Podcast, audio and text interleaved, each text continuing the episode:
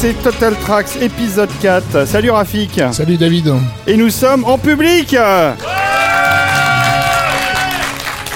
C'est comme les grosses têtes, mais en mieux. Alors voilà, on enregistre notre premier épisode qu'on enregistre euh, en public euh, au Club de l'Étoile euh, et on va essayer de faire ça bien. Tu as cité les grosses têtes, je te rappelle que leur générique est de Bill Conti, donc ils Exactement. ont commencé à passer de la musique de film en live bien avant nous. Exactement.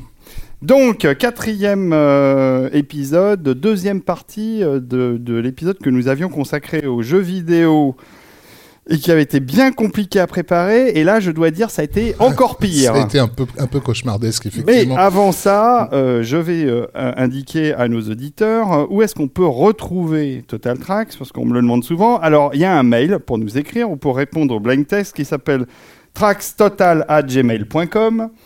Il y a un Twitter qui est trackstotal. Il y a un SoundCloud euh, total-tracks-podcast. Il y a un Facebook euh, slash total tracks podcast. Il y a un feed burner qui est en fait le flux RSS qui vous permet de récupérer le podcast en MP3 slash Total Tracks. J'ai pas mis euh, la, chaîne YouTube parce que le nom est impossible à prononcer comme ça. Donc euh, vous allez sur YouTube, vous tapez Total Tracks podcast, vous allez le retrouver. Et puis on a aussi la même chose sur iTunes chez, nos amis de chez Apple Podcast. Et là c'est pareil, tapez euh, Total Tracks Apple Podcast et vous allez nous retrouver facilement pour vous abonner au flux MP3. Il se trouve que ce soir, comme nous sommes en public, on va pouvoir euh, filmer ce qu'on fait. Euh, Il y a des images et donc la prochaine vidéo YouTube ne sera pas juste l'image du podcast, enfin le, le- la pochette du podcast et le son euh, du podcast. Il y aura aussi les images de nous en train de discuter. Voilà. Alors ça, c'est pour où nous retrouver. Ça fait quand même, hein, si vous ne nous retrouvez pas, c'est que vous n'êtes pas doué. Dit comme ça, c'est excitant. oui. Et, et puis aussi, parlons argent. Euh, parce Ah. que ça y est, ça y est, le Tipeee. Là, tu. Le Tipeee euh, est lancé. Alors c'est vrai qu'en général, les gens euh, lancent leur Tipeee après pas mal de podcasts, histoire de, de, rem- de rembourser leur investissement en matière de- de- d'enregistreurs, etc. Moi j'avais déjà tout ça. Mais pourquoi est-ce qu'on a lancé le Tipeee, mon cher Rafik? Parce qu'on est des crevards, tout simplement. Alors il y a ça. Non, parce qu'en fait, comme tu l'as dit, les épisodes sont très longs à préparer et comment dire. euh, donc déjà, ça nous demande beaucoup de, de temps. Toi et moi, nous sommes des gens qui travaillons euh, aussi à côté. On et essaye. voilà. Et c'est vrai que c'est une euh, même même une petite somme quelque part est une forme d'une part de motivation à, à, à continuer, à pas, à pas laisser tomber le truc en se disant dommage. euh, on aimait bien le faire, mais, mais on, a, on, on ne peut plus consacrer autant de temps. Euh, Donc déjà, c'est vraiment un investissement de temps. Euh, euh, Ah bah, mais si aussi, on demande des sous aux gens, c'est pour justement qu'ils nous encouragent à passer Exactement. le plus de temps possible. et ça, et ça peut être des petites sommes. C'est le principe même du Tipeee de toute façon. hein. Tu peux mettre voilà un petit un jeton et, et c'est une façon de dire bon les gars, je, je, je suis avec vous. J'ai envie que ça continue. Et, et, nous, ça va nous encourager à faire mieux et, plus. Euh, donc à continuer à faire des épisodes plutôt chargés, plutôt denses, mais aussi parce que on a l'intention euh, de, de, de développer un peu euh, ce, ce, ce, ce, ce- ce podcast, d'en faire des choses, euh, on va dire, de promouvoir un peu ce qu'on aime, et, et, et, et sur cette base-là, sur la base des gens qui vont qui vont s'investir dans, dans, dans, dans le Tipeee, nous on aura une idée de, de qui nous suit et, Mm. et, et jusqu'où les gens sont prêts à nous suivre. Tout à fait. Euh, Moi, je, et je pense que voilà. tu, tu l'as bien résumé. Oui. C'est l'idée de créer une communauté de fans de musique de film. Euh, on n'est pas tout seul à aimer ça. Euh, vous qui êtes là ce soir, euh, vous en êtes les témoins. Et on se dit que plus on sera nombreux et plus on arrivera à faire des choses. Parce qu'on a dans l'idée de faire peut-être du concert, de faire Oui, peut-être de l'édition, on peut faire des, Des choses dont on peut pas trop parler ben, pour l'instant parce qu'il n'y a rien qui n'a été Il n'y a rien de, concret, mais plus mais on que- grossira et plus on arrivera à avoir des projets ambitieux. Mais il y a des choses effectivement très excitantes. Enfin, moi, je sais que si j'étais euh, euh, de l'autre côté de la barrière et qu'on me disait ils, ils peuvent, ils ont les moyens de faire ça, euh, simplement ils ont besoin d'aide. Personnellement, j'aurais mis mes sous. Euh, mais comme je l'ai dit tout à l'heure, je suis un crevard, donc euh, je, je Bah non, je n'ai tu pas encore, je pas encore mis dans le Tipeee Tu moi-même. mets ton temps, tu, tu- tu nous offres ton temps et ton savoir, Rafik. Donc voilà, tipeee.com, euh, enfin fr.tipeee.com slash total-tracks et vous pourrez euh, faire un don, même un euro une fois, c'est toujours appréciable. Et puis, ben, donc, selon la courbe de, de ce qui est proposé sur le, sur, le Tipeee, on, on a aussi l'espoir de pouvoir faire d'autres représentations en live Oui. euh, qui demandent effectivement aussi du temps de préparation. Tes- nuits de sommeil manquantes en, sont, euh, Oui. en, en- en font foi. C'est surtout ma femme qui fait la gueule. mais. Euh, et du coup, bah, les, euh, les, les, les tipeurs seront privilégiés par rapport à, par rapport à ces futurs. Alors là, ce soir, on a invité tout le monde. hein. On était content de d'ouvrir les portes du club de l'Étoile et on remercie aussi l'équipe du club de l'Étoile qui nous Ouais, reçoit merci, ouais. ce soir et, et donc on, on, on espère revenir et, et que la prochaine fois il y aura encore plus de monde pour assister à ce Total Tracks en public. Alors, si on, a- on abordait euh, le sujet du Alors, jour, Bah oui, le- le- le- sur la première partie, donc on avait, on avait, on avait consacré une première partie à toute l'histoire de la musique dans le jeu vidéo à une époque où celle-ci était extrêmement limitée euh, par la technologie. Mhm. Donc on a vu comment, euh, les, artistes, euh, les, créateurs avaient dû lutter contre euh, ces contraintes et, faire preuve d'une ben, de différentes formes d'ingéniosité. Aujourd'hui, en fait, on, va passer de l'autre côté, c'est-à-dire à, à un moment où la technologie est arrivée à la hauteur des ambitions euh, de, de, de, de ces créateurs. Il y a, euh, on va tout de suite commencer avec un, un artiste qui a fait le, le, le, le pont, on va dire. alors avant de parler de l'artiste, on va aussi parler euh, juste de la façon dont on a préparé ce podcast en deux mots. Oui. On va en frustrer plus d'un parce que on ne évidemment en même en même on y passerait la soirée, on y passerait 5 heures, 6 heures, on n'arriverait pas à faire le tour du sujet sur la musique de jeux Voilà. vidéo depuis les années 2000. C'est on s'est rendu compte en préparant le podcast que le sujet était hyper vaste. C'est pas qu'on s'en est rendu compte en le faisant, mais ça, ça, ça nous l'a confirmé en fait. Oui. Euh, effectivement, on a dû charcler dans, dans, dans, dans nos sélections. Euh, je sais pas, on a dû peut-être, je ne sais pas, plus, plus de la moitié ou le, le- je sais pas les deux Ouais, tiers ouais. sont passés à la trappe. Donc si vous n'entendez pas votre La- morceau favori, la moitié sachez de que ce qu'on avait noté vite bien fait, sûr, Mm. euh, qui ne représentait pas l'exhaustivité de ce qui, est, ce qui existe et de ce que les gens aiment. tout à Donc fait. finalement, on se retrouve avec une sélection qui est quand même restreinte, mais on y a mis tout notre cœur. On a mis vraiment les morceaux qu'on aimait bien, les, les jeux qui, qui nous avaient Ceux, de- ceux dont voilà ceux dont nous on peut pas se passer et, et, et où ils nous ont semblé avoir marqué d'une façon ou d'une autre les, les, les gamers euh, euh, donc euh, voilà si vous avez un morceau favori et qu'il appa- il apparaît pas sachez qu'il était au départ dans, dans le tracklisting il a- Probablement. il a sauté mais ça c'est effectivement la preuve que l'industrie du jeu vidéo est devenue une grande euh, consommatrice euh, de, de, de, de composition dans tous les dans, dans, dans tous les styles donc c'est la preuve de sa vitalité et, et, et ça, ça c'est la preuve par l'évidence euh, que c'est devenu un, un, un terreau fertile en fait pour tous les compositeurs de quelque formation qu'ils qu'ils soient. D'accord. Bon, bah alors je, je, je reviens à ce compositeur dont tu nous parlais qui a fait le pont entre, Oui. euh, entre l'ancienne période et la nouvelle. Celui qui le, qui le symbolise le mieux, à mon, à mon sens, c'est euh, c'est un, un japonais qui s'appelle euh, Nobuo Uematsu, euh, qui, qui est quelqu'un qui a commencé à composer lorsqu'il avait euh, 12 ans, mais, mais sans, sans, sans jamais entre, nourrir d'ambition particulière à devenir un, un musicien. Il s'est formé en fait sur la, sur la publicité radiophonique, à faire des petits jingles dans, dans, dans, dans tous les sens. Euh, et il a été, euh, il a été engagé par euh, Hironobu Sakaguchi du, studio Square vers le milieu des années 80 pour venir faire le- donc des musiques pour, le, pour les jeux, leurs jeux de l'époque. Euh, bon, musiques qui sont pas exceptionnelles, il faut, le dire.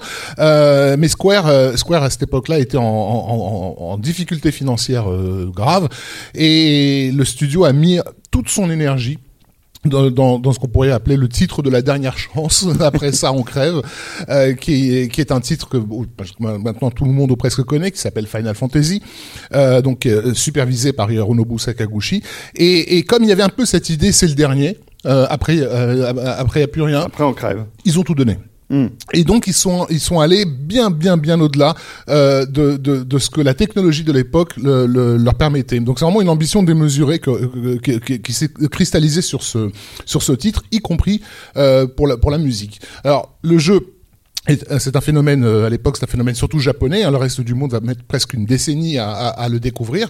Euh, les Américains vont l'avoir un peu avant nous, puisqu'ils vont se prendre en pleine poire Final Fantasy VI. Euh, donc, les, les- évidemment, on a, on a cinq volets qui ont été de gros succès au Japon mais qui étaient considérés comme trop japonais pour pour les occidentaux. Le 6 sort, c'est un choc pour les pour, les Américains. Euh, il sort sur Nintendo, euh, donc en 94, et bien sûr, qui dit Nintendo à l'époque dit euh, carte son. Donc euh, la musique de, de Nobuo Uematsu a été composée en fonction des limitations euh, de, de Nintendo. Et pour comprendre ce que signifie une ambition qui dépasse les moyens technologiques, euh, il faut savoir qu'un des chapitres du jeu se déroule euh, durant un concert à l'opéra. Un petit peu dans le style de ce que faisait Hitchcock sur certains de ses euh, climax, comme dans L'homme qui, en savait trop, par exemple. Et donc, malgré l'extrême limitation de la carte son, Uematsu n'hésite pas une seconde à quasiment composer un véritable opéra. Euh, The Dream Oath, euh, qui se veut un peu dans la tradition de, de Giuseppe Verdi, on va dire, euh, mais avec des blips et des blops. Donc on, On- peut on écouter, ça. ce que ça donnait Oui. tel quel. Tout à fait, c'est parti.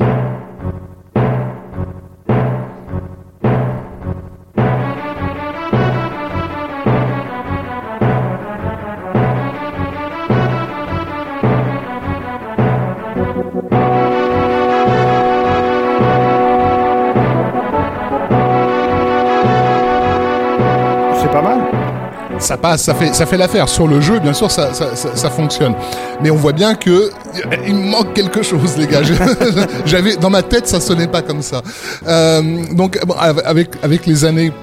La, la, la saga va s'affirmer, la musique de la saga va s'affirmer. Il va y avoir des tas de versions concerts qui vont être qui vont être faites. Pour un compris- opéra, il y a- ça chante pas Voilà. beaucoup. hein. Et donc cet opéra euh, de Final Fantasy VI va, va être enregistré plusieurs fois, euh, à part- surtout à partir des années 2000, euh, avec de vrais orchestres et de vrais, euh, de vrais chanteurs d'opéra.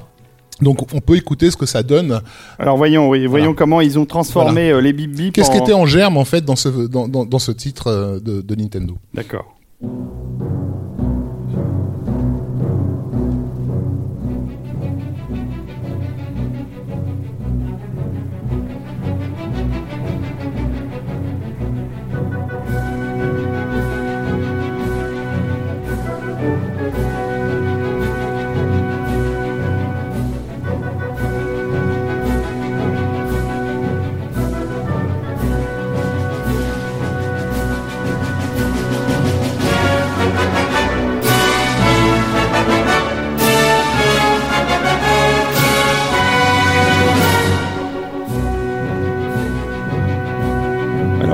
Remarque, euh, Rafik, dans les images du jeu qui, qui sont euh, en parallèle, si vous allez voir la vidéo euh, sur le net, vous verrez que le- ça se passe vraiment dans un opéra au niveau Oui, du oui, jeu. bien sûr. Oui, le- il y a tout- il y a- bon, je vais pas raconter le jeu, mais effectivement, il y a, y avait une, une espèce de, com- comment dire. Euh, Sakaguchi a, tout- a pratiquement tout tenté euh, sur, sur, sur, sur les, Final, Fantasy. Il se, il se- faisait plaisir, hein, il n'y a pas d'autre mot. Il y avait cette idée voilà, de faire une espèce de, de grande scène épique et, et, et pleine de suspense où il fallait faire des choses pendant qu'un opéra euh, jouait. Un peu, encore une fois, comme, comme je disais, la- comme dans les films d'Hitchcock.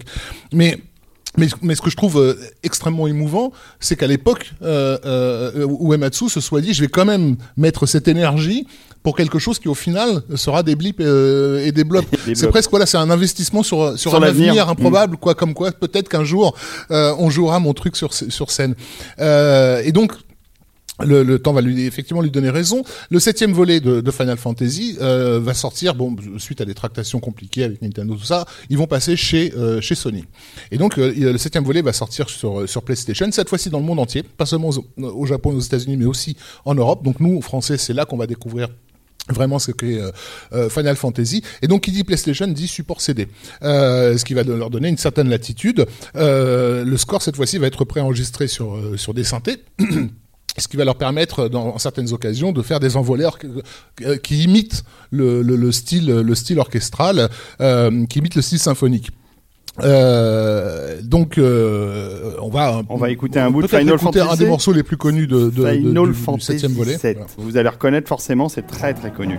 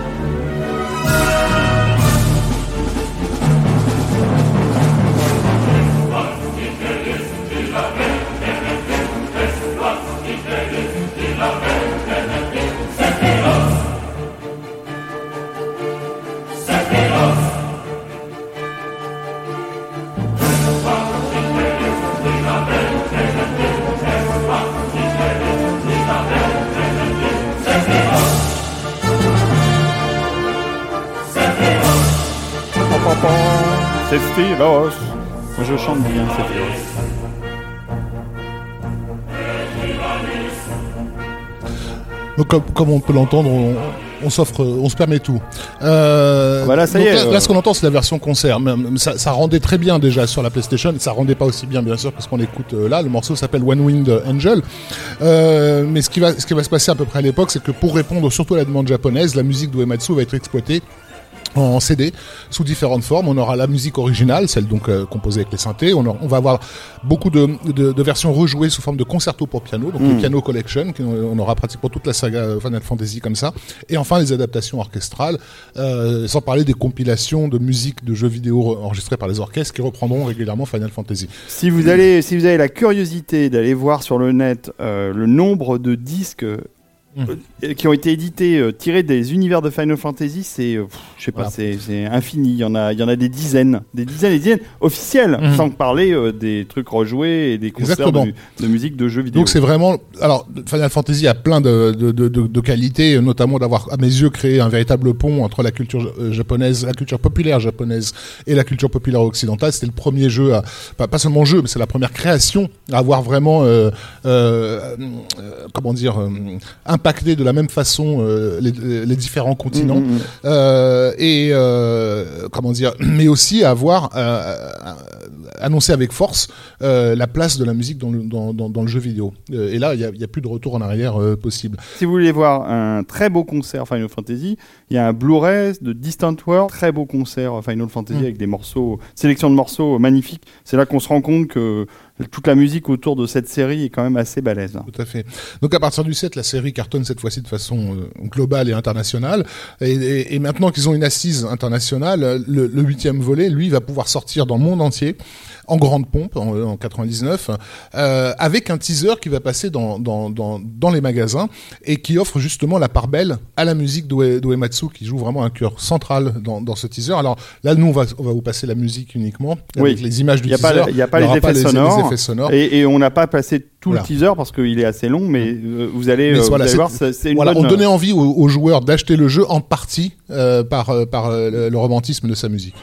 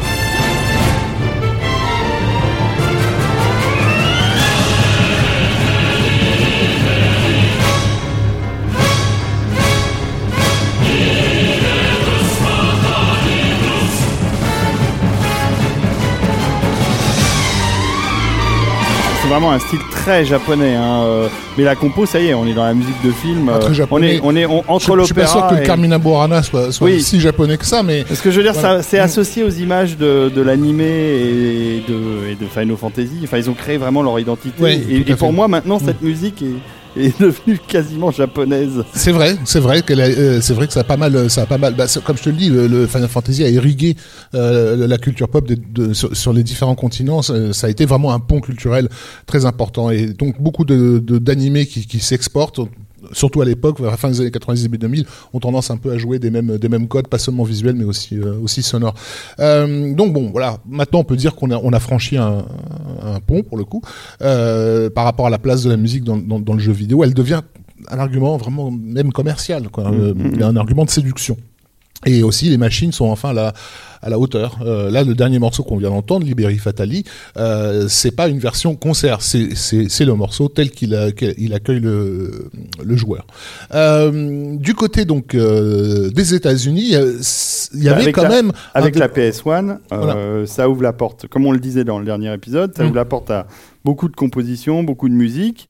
et de la licence. hein, on va en parler tout de suite. Et surtout, ça permet à un jeune compositeur de faire ses premières armes. Mm. Et il s'agit de Michael Giacchino qui a, alors j'espère que je l'ai bien prononcé cette fois-ci, probablement. euh, qui euh, qui lui avait fait ses armes chez euh, Disney Interactive euh, au départ. Euh, euh, alors moi j'ai entendu dire que euh, dès, dès, dès les premiers titres sur lesquels il avait bossé, que Williams l'avait repéré. Euh, j'ai jamais eu la, la confirmation que c'était bien Williams qui avait repéré Giacchino en premier, mais toujours est-il que bon, ça- ça- ça- la logique veut que on, on a tendance à penser que c'est le cas simplement parce que le style Giacchino répond naturellement au style de, de, de, de, John Williams. tu m'étonnes. Voilà. Euh, c'est un, c'est un pur émule de, de, John Williams et, et Surtout à l'époque. Au début, dans très ses clairement dans ses débuts. dans ses oui. débuts, il- on pourrait presque dire qu'il fait du Williams-like, euh, et depuis, il s'est quand même euh, trouvé son style. à- Quand il est sur le roi lion, on peut pas dire qu'il fait du Williams-like, mais mais mais y a, y a- voilà. En tout cas, on va dans ce qu'on va entendre, oui, c'est c'est- ça. Ça n'est que ça, quoi. Euh, comment dire euh, Mais la- euh, il avait été question, je crois, qu'il soit un orchestrateur, qu'il qu'il soit embauché en tant euh, qu'orchestrateur.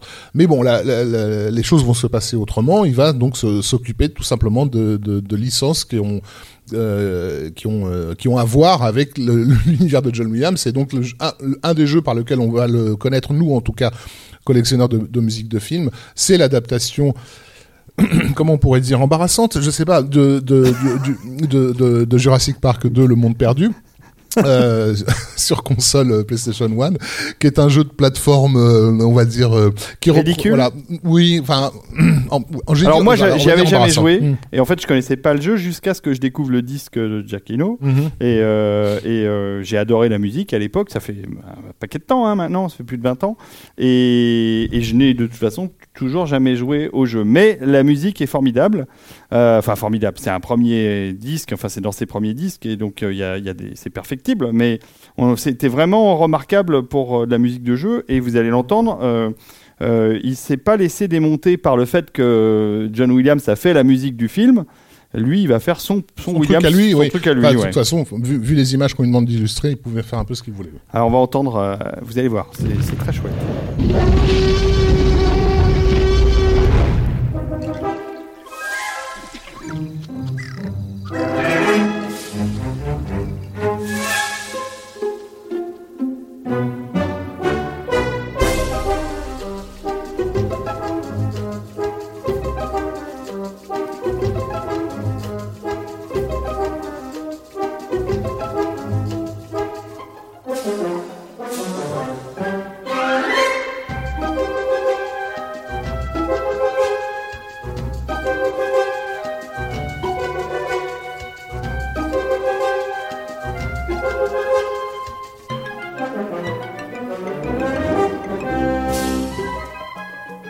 Alors, cette petite musique euh, très sautante euh, illustre euh, un jeu. Les aventures d'un vélociraptor Alors, dans pas le monde que, hein, parce que- infernal. Non, mais là en l'occurrence, c'est un des premiers, un des premiers des premiers tableaux, niveaux, un des premiers niveaux. et c'est surtout que le jeu est en, enfin, utilise le moteur 3D de la PS1, mais ne s'en sert pas vraiment puisque c'est clairement un jeu de plateau à la deux- façon 2D Ouais, euh, ouais, c'est un jeu, un jeu scrolling horizontal euh, de- basique. assez moche. Voilà. Mais par contre, la musique est très sympa. Mais la musique, voilà, a été remarquée par, pas mal de monde. On le serait à moins. On n'avait pas vraiment l'habitude d'entendre ça en 1997 euh. En tout cas, on n'associait pas le jeu vidéo à, ce type de musique, évidemment. Euh, donc, évidemment, ça va, bah, ça va être entendu, hein, puisque on va repérer très vite le nom de Michael Giacchino, y compris dans l'industrie. Et euh, suite à, hum, comment dire, suite à, euh, il faut sauver le, le soldat Ryan, euh, le film de Spielberg avec musique de, de, de, de, John, Williams. Pour changer. Voilà, va être lancé la, la- ce qui deviendra la licence euh, Medal of Honor, euh, qui au départ se veut vraiment un, un- dans la pure euh, lignée de, du film de, de Spielberg en termes de, de- on va dire d'ambiance, quoi, de, de, de- de jeu- plonger Oui. le joueur. Alors, que, à savoir voilà. que là, c'est un jeu aussi sur euh, PlayStation, Medal of Honor, c'est un, un- un- ce qu'on appelle un FPS. Euh, ça fait écho à, à, Wolfenstein, à plein de trucs comme ça. Alors, euh, il y avait eu voilà pas mal de, Avant de- de FPS au- auparavant, bien sûr, mais celui-ci se voulait entre guillemets, je mets des guillemets partout, mais à l'époque où il sort, il se veut réaliste, Mm. Euh, et donc il, il débute par le, le, le, le jour J, le, le 6 juin 44, où on est à Omaha Beach, tout le monde meurt autour de nous, un peu comme l'ouverture du film de du film de, de, de Spielberg, avant de, pénétrer dans dans les premières villes sous les bombardements, les premières villes de la côte normande. Donc bon, jeu d'ambiance. Euh, qui fonctionne énormément, euh, pas seulement sur euh, son moteur de jeu, mais aussi sur son Pas sound design. Le sound design est, est extraordinaire pour l'époque. Là, je parle vraiment de d'effets sonores au niveau des, des bruits de, de cartouches, de, de quand tu descends dans les tunnels. Enfin, tout, tout, tout, tout est extrêmement travaillé, presque à, à, à l'égal d'une production hollywoodienne. Et, et, et comme c'est un jeu pour lequel les éditeurs ont déjà une grosse ambition, ils savent qu'il leur faut une musique qui va qui va aller dans, dans ce sens-là et Giacchino est vraiment le seul euh, tout- entièrement désigné pour euh, pour faire ça. Donc il va livrer un score qui est encore une fois dans la tradition Williams, on sera Mm. et, pour, et pour cause encore une fois puisque Williams est à l'origine euh, lointaine de de, de l'idée même du jeu. Et euh, donc bah, on va on va lancer le thème de, oui, de alors Medal of je- Honor qui vous aujourd'hui verrez est- que je vous ai laissé un peu de l'ambiance euh, de la, de- du début du jeu. Oui. Avant que le thème n'apparaisse, on sent qu'il fait bien monter la sauce, hein, le, le petit père.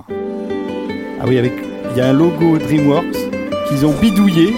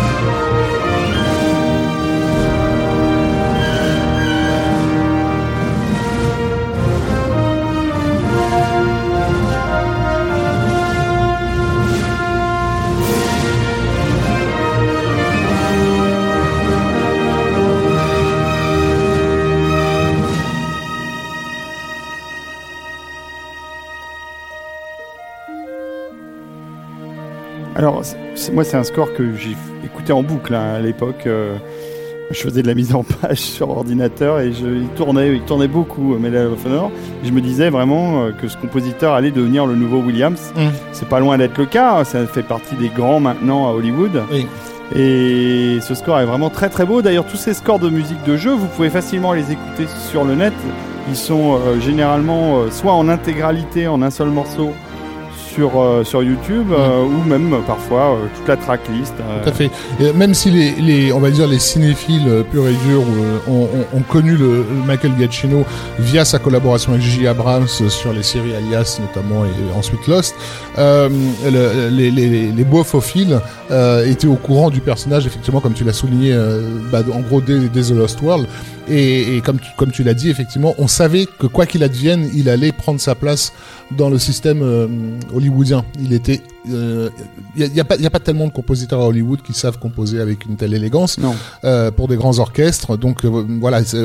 Alors c'est- vrai que dans notre vision à nous, le- surtout à l'époque, le jeu vidéo était trop petit pour contenir un, un mec euh, comme comme comme Gatineau et donc il, a, il, il allait forcément dépasser euh, ce, ce, ce cadre-là. Ce qui Mais est il en a fait intéressant, beaucoup, hein, des Medal Voilà. of Honor. Il a fait aussi, euh, on exactement. l'a pas mis là, mais il a fait aussi la musique de, du jeu LucasArts euh, qui se passe aussi pendant la guerre. C'est Secret Weapon of Normandy. Over Normandie, oui, tout à Over fait. Normandy, ouais, c'est ça. Mais euh, mais mais c'est voilà, on, on, on peut peut-être écouter le, le ce qui est peut-être notre préféré hein, des Medal of Honor, qui Eh oui. euh, qui est le l'épisode euh, sur les la résistance. Ouais. Et donc un morceau qui s'appelle Labyrinth of Minotaur et qui donne une bonne idée. Alors le son n'est pas terrible dans- sur ce disque, mais ce qui- ça donne une bonne idée du, du côté Ah. très Williamsien. tout à fait. Medal of Honor Underground, Ouais, fait. pareil, qui jouait énormément de, de, de la, des ambiances sonores qu'on n'entendra pas là parce que on va voir la vidéo mais on n'aura pas le, le- les effets sonores, on Ouais, aura juste, on la- juste juste la la, musique. musique. et sur lequel il se détache un peu du style, euh, on va dire Soldat Ryan ou du style euh, Patriote euh, du premier Medal of Honor.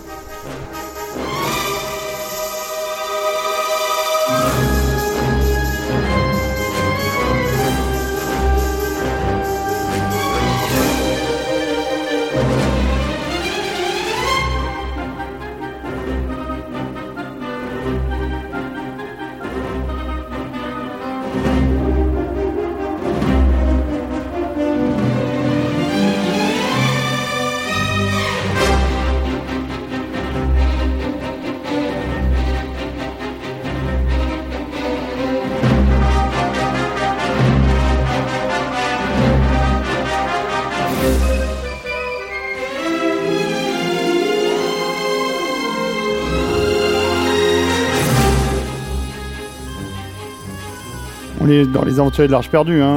Clairement, oui. Euh, avec une pensée au- euh, pour, tous ces tous ces gamers qui étaient au fond plus mélomanes que gamers et qui ont refait les niveaux inutilement juste pour pouvoir écouter la musique en fait, euh, parce que les disques n'étaient pas toujours disponibles. Ouais, c'est vrai. Non, mais c'est vrai que c'était un vrai plaisir de jouer à ces jeux avec une telle musique, quoi. Ça changeait. Voilà. Mais mais mais il y avait il y avait quand même à l'époque en tout cas un sentiment de décalage. C'est-à-dire qu'on on avait vraiment l'impression que la musique était trop grande pour euh, pour le jeu.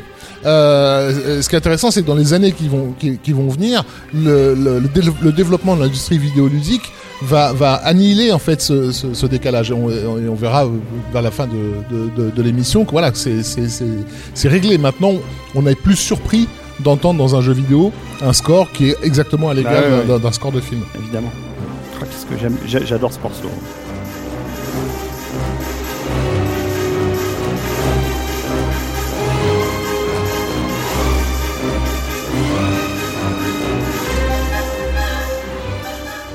Il pourrait faire euh, Indie 5 hein, s'ils se mettent à le réaliser. euh. Il y a des chances que ce soit lui d'ailleurs. Tout à fait. Euh, donc voilà, euh, on- on- aujourd'hui donc les, on peut trouver les disques des, des, des, des Medal of Honor. Ah ouais, sans On- problème. Il y a aussi des, des versions de- des reprises euh, en En concert. concert, qui sont de bonne qualité. Euh, mais on voit que du côté américain, c'est presque an- accidentel. Bah, euh, l'arrivée de, de, Giacchino, elle est presque accidentelle.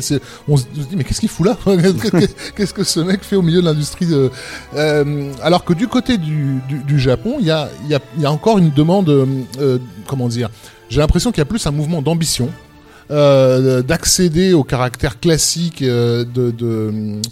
du euh, comment dire euh, du au prestige du cinéma qu'il y en a euh, du côté américain Euh, et c'est le cas de, de de la saga Metal Gear Solid qui, qui va Ah. sortir en, en 98 enfin non pardon. La, la- saga a commencé avant mais le titre pour lequel elle est, elle est, elle est connue et qui vraiment va la poser de façon internationale c'est c'est Metal Gear Solid en, euh, qui sort en 1900 euh, 98 euh, et, et, et qui se veut, euh, selon son auteur, un- très clairement un- un- une forme de film interactif euh, qui, qui, qui va jouer de tous les tropes de, de- du cinéma d'espionnage euh, américain. C'est un énorme euh, ci- cinéphile qui n'hésite pas à citer explicitement. euh, de- Oh bah, voilà.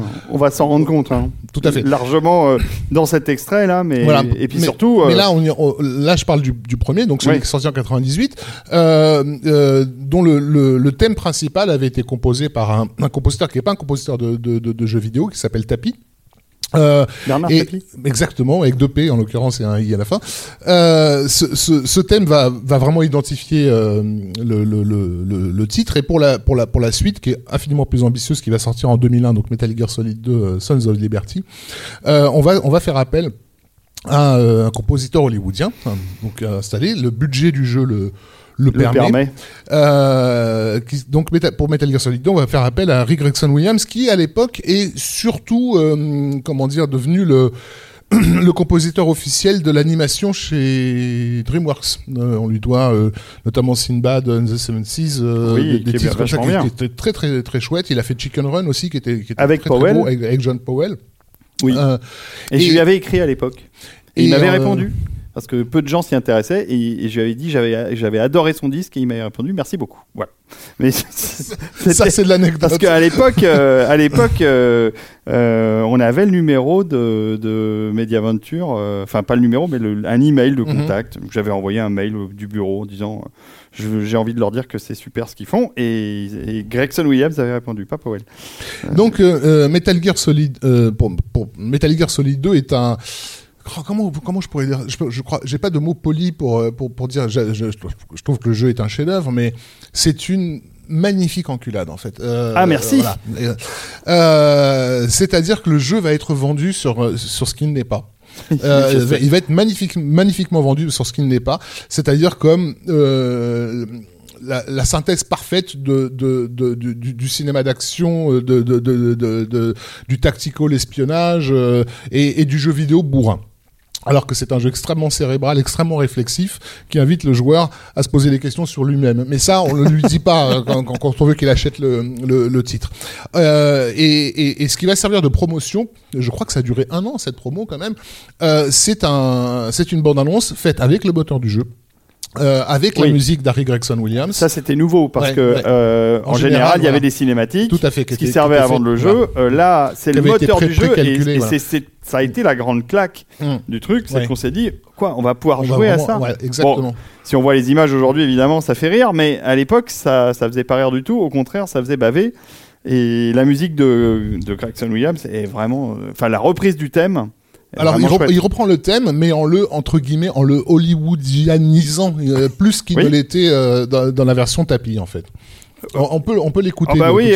Hollywoodianisons ça, un coup.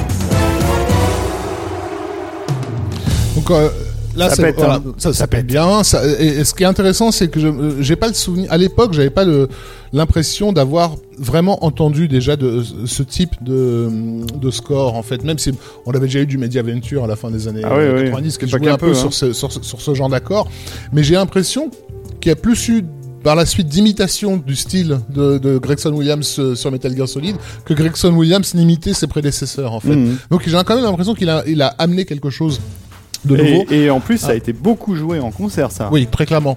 Euh, mais, mais, mais on aurait peut-être là un exemple d'une musique de jeu vidéo qui aurait influencé directement le cinéma plutôt que Mm. l'inverse. Mm, mm. Euh, donc ça, un- déjà, c'est assez intéressant.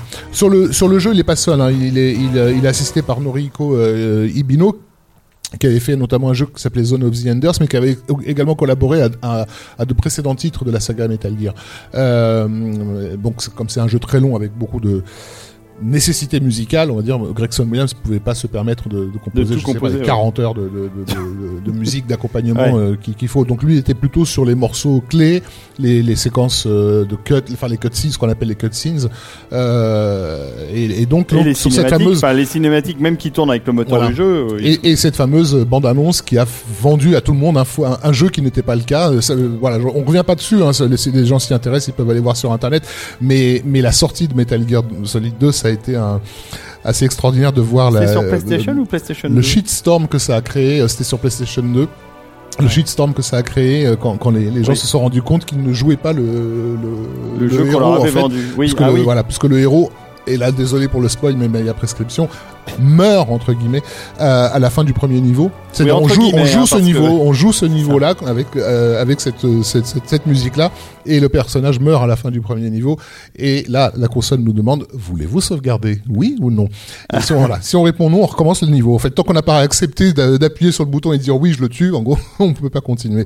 Euh, euh, donc voilà, c'était un magnifique coup de poker. Et, euh, et surtout voilà euh, un, un de ces jeux qui scelle euh, une alliance inédite entre euh, entre le, entre le cinéma et, et, et, le jeu vidéo et, et qui permet aux, on va dire aux énergies et aux courants de circuler très librement. Il y a à l'époque il n'y a pas de réaction étonnée au fait que qu'un qu'un qu'un nom déjà installé comme Harry Gregson Williams donc qui en plus est un, un compositeur américain hollywoodien soit allé au Japon faire la musique d'un jeu qui de toute façon va être un carton aux États-Unis. Ouais. Tu vois il y a quelque chose qui Bah, euh, L'ambition du jeu était clairement de faire une Hollywooderie. Hein. On est, on est, même, même si jamais jamais un jeu pareil n'aurait pu euh, n'aurait pu exister clairement euh, dans Mhm. dans dans dans l'ambiance euh, dans l'ambiance hollywoodienne enfin ou même dans l'industrie vidéoludique américaine hein. aujourd'hui peut-être mais à l'époque certainement pas il fallait être un peu taré comme les japonais je suis désolé, pour, pour oser un truc aussi euh, aussi extrême euh, Ah bah, ils vont enfoncer le clou. Ils vont enfoncer le clou avec la suite.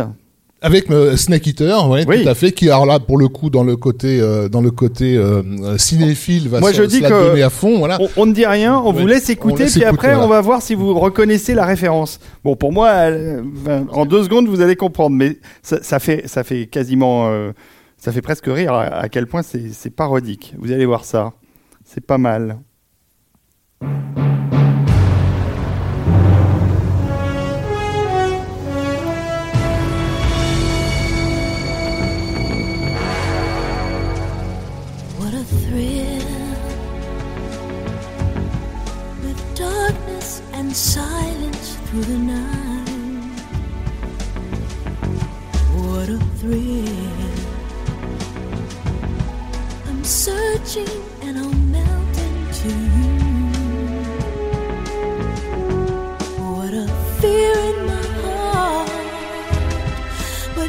So supreme.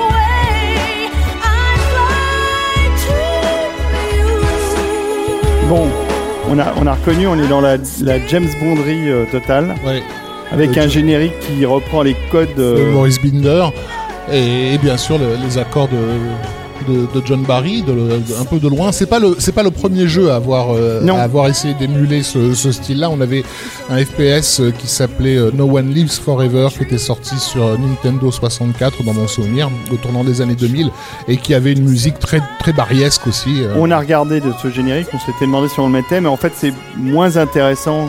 Le Snake que- Eater ouais. qui est très très beau. Hein. Alors le générique est magnifique. hein. Oui, oui, mais comme toujours chez Kojima, les génériques veulent toujours dire autre chose que ce qu'on leur euh, euh, donne a priori. Il y a, il y a plusieurs degrés cinéphiles qui, qui, qui, qui jouent euh, euh, conjointement, mais j'en dirai pas plus. Euh, Si, si, dis-nous en mais Non, plus. mais bon, c'est par rapport à l'image du serpent, hein, par rapport à l'image euh, du Kundalini et tout ça. Enfin, c'est quand tu joues au jeu que tu commences à comprendre que, ce que signifiait, euh, ce que signifiait cette imagerie-là et ses choix musicaux. Euh, mais c'est toujours très réfléchi. C'est- Je dirais, c'est presque cérébral euh, l'utilisation de la musique chez. euh, Chez Kojima. chez, chez Kojima. Comme, comme elle est d'ailleurs chez quelqu'un comme Tarantino, hein, lorsqu'il lorsqu'il prend ses, Ouais. ses références particulières pour, pour commenter son œuvre. En fait. C'est vachement beau. En tout cas, je vous conseille d'aller voir ça. Allez voir le, le- le générique de Snake Eater euh, sur YouTube. Voilà. Euh, Vous allez, vous allez pas en revenir si, vous ne connaissez pas le jeu, évidemment, si vous n'y avez pas joué à l'époque. Mais c'est très très joli. Alors, de- depuis le début, on parle de, de, de, de ces, de ces énergies qui vont du cinéma aux jeux vidéo, qui vont de, de- du Japon aux États-Unis. euh, tu vois, au, au tournant des années 2000, il y a, y a effectivement quelque chose qui s'est qui, qui s'est dé- débloqué. Euh, les, les frontières deviennent de plus en plus floues, en fait, Mm. à la fois entre les médias et entre des industries qui jusque-là s'ignoraient totalement. Enfin, le Japon aux Éta- euh, à Hollywood, ça n'existait pas quoi dans les années 90. Ou Alors c'était regardé de très très haut euh, quand quand Kassovitz leur, propose, je crois que c'était en 99 de- d'adapter Dragon Ball, les mecs le regardent comme s'il était fou. Qu'est-ce que tu nous racontes De quoi tu nous parles? Euh, Mais Il y avait que l'animé qui, qui faisait un petit peu. euh, Non, mais il a fallu l'arrivée d'un Matrix pour euh, pour pour euh, pour qu'Hollywood comprenne euh, avec comment dire la- la- l'arrivée des dollars en espèces sonnantes et trébuchantes qu'il y avait quelque chose à faire avec avec, Avec la l'Asie, avec la culture asiatique. Euh, néanmoins, donc au niveau du jeu vidéo, ça circule mieux. Hmm. Et euh, le succès donc délirant des, des, des Final Fantasy a donné aussi euh, à, à, lâcher les brides euh, de- d'une entreprise euh, extrêmement conservatrice euh, qui est euh, Disney euh, et qui va signer un accord avec Square pour développer un, un, un jeu qui encore aujourd'hui est presque mm, anomalique quelque part, qui s'appelle Kingdom Hearts et qui mêle l'imagerie de, de typique très manga donc entre guillemets de, de Final Fantasy et l'univers euh, de, de, de- de Disney, toutes les franchises Disney. Donc le, le, le, le premier jeu va vraiment bien marcher. Il va être suivi par euh, par toute une série euh, euh, de jeux. La musique de, de- du premier est confi- pardon, confiée à la compositrice Yoko Shimomura, euh, qui dans la tradition qui se fait à l'époque dans, dans, dans l'anime et, et, le- et le, le jeu vidéo va se faire des grandes envolées orchestrales comme on aime bien un peu à la Yoko Kano, euh, Mm, mm, mm. etc. On va écouter le, le thème Le principal thème de Kingdom Kingdom Hearts. Hearts.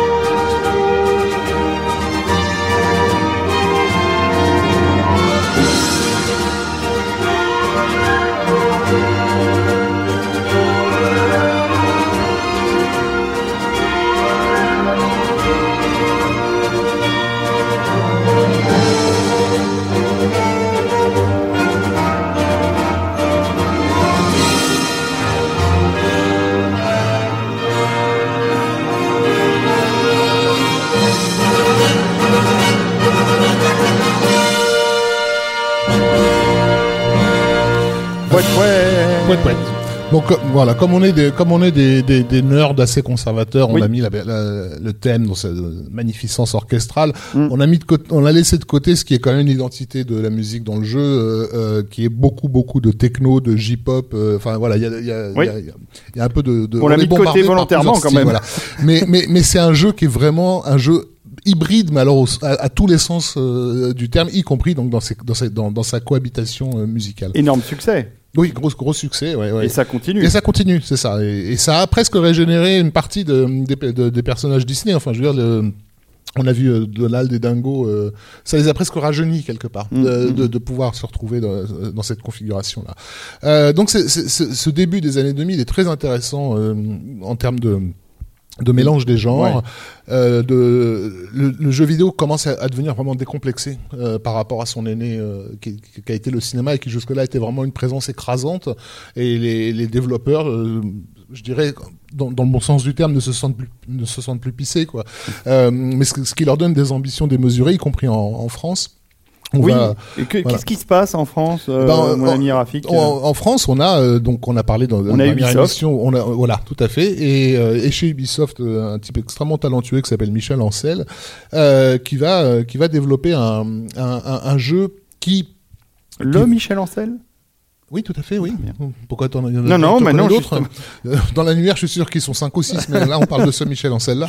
Euh, euh, qui va développer un jeu qui s'appelle Beyond Good and Evil, euh, qui, euh, alors c'est, qui va être un jeu incroyablement bien accueilli par la presse. Il va y Ouais. avoir vraiment des 10 sur 10 dans tous les coins et complètement euh, méprisé par le public de l'époque. C'est-à-dire vraiment, c'est un bide. Pas de Et, on- et, et, et, et- c'est- il fait partie des jeux qui ont prouvé quelque part à quel point la presse n'avait aucun poids réel par rapport euh, au, marketing et à la présence en magasin en fait. Euh, elle peut elle peut considérer que ce jeu est le meilleur de l'année. Euh, c'est pas ça qui va qui va le transformer en, succès. Néanmoins, c'est vraiment effectivement un jeu excellent qui va se faire un public sur Le sur le long terme, euh, que ce public qui n'était pas présent au rendez-vous euh, en en 2003 va passer ensuite les 20 prochaines années à réclamer une suite. On a envie de leur répondre, bah fallait peut-être te réveiller avec le premier quoi. Euh, Est-ce qu'elle va venir, la, cette la suite la suite est censée arriver, ça fait je sais pas 5 ans ou 6 ans, plus même 10 ans qu'elle est en, en, en développement. Euh, et, et donc euh, Bon, je vais pas vraiment m'attarder sur le jeu, qui est vraiment un, super jeu qui était bourré d'idées, dont l'identité, et ça j'insiste, et c'est pas de façon cocardière, mais il a vraiment une identité française, que ce soit le look de son perso, les univers euh, qui sont mis en scène, etc. Moi, je suis pas personnellement un grand fan de des, des Bessonnades, par exemple. Mais, mais elles m'ont souvent frustré parce que j'y reconnais quelque chose qui est spécifiquement français. Besson a beaucoup pris, récupéré chez les humanoïdes associés, euh, euh, Métal Hurlant, euh, tout, tout, tout cet univers-là. Euh, et, et, et dans un film comme Le cinquième élément, il y a des éléments de, de SF et de- de- d'univers qui viennent de, toute cette BD franco-belge. euh, qui me frustrent parce que c'est du Besson, mais je les aime euh, en soi. Mm. Et euh, Beyond Good and Evil reprend cet héritage à, à son compte, mais le fait vraiment bien fonctionner. C'est un jeu de science-fiction. C'est un jeu, oui, de, de, de SF. C'est presque, c'est un peu, c'est un peu inclassable en fait, euh, mais euh, c'est un jeu d'aventure avec euh, un personnage euh, euh, à la troisième personne, hein, euh, un peu à la, comme on disait à la GTA, quoi, euh, avec des phases de tir, avec des phases de course. euh, Enfin, il y a plusieurs jeux dans le jeu, si tu veux, euh, mais qui met en scène cette euh, cette, euh, cette, cette nana au look vraiment très particulier, euh, accompagnée d'un d'un cochon, euh, qui est un personnage extra, euh, extrêmement truculent et je trouve assez magnifiquement écrit. Bref, et, euh, et, et Michel Ancel, euh, mais alors pour vraiment presque sur le fait du hasard. euh, va repérer un compositeur, euh, je crois que c'était sur un court métrage, parce que en fait euh, Christophe Herral avait déjà fait des, des films, mais c'est même pas les films par lesquels il a trouvé. De, de, de ce que j'ai compris, c'est un court métrage que, que, que Michel Ancel va voir. Il va dire je, je veux ce gars-là. Euh, Herral est vraiment, alors pour le coup, au début de sa carrière, il n'a pas la moindre idée de ce que c'est que le monde du jeu vidéo. Donc il est vraiment, il, va arriver en plus avec un, un, un développeur qui va lui dire mais lâche-toi, euh, Vas-y, fais-le quoi. Euh, je peux, je peux vraiment faire ça. Oui oui, je peux ça. Bon et donc il va un peu mélanger les, les genres, les styles et tout. Euh, Ça a été très compliqué de trouver un morceau emblématique parce qu'il n'y en a pas en fait dans dans dans Beyond Good and Evil. On- encore une fois, on passe de, de du synthé à la techno, à l'orchestral, à, à- il y a même des chansons euh, parfois euh, extrêmement plaisantes. On, on va quand même se mettre un morceau euh, Tout à juste fait. pour avoir une idée des, des mélanges que ça provoque.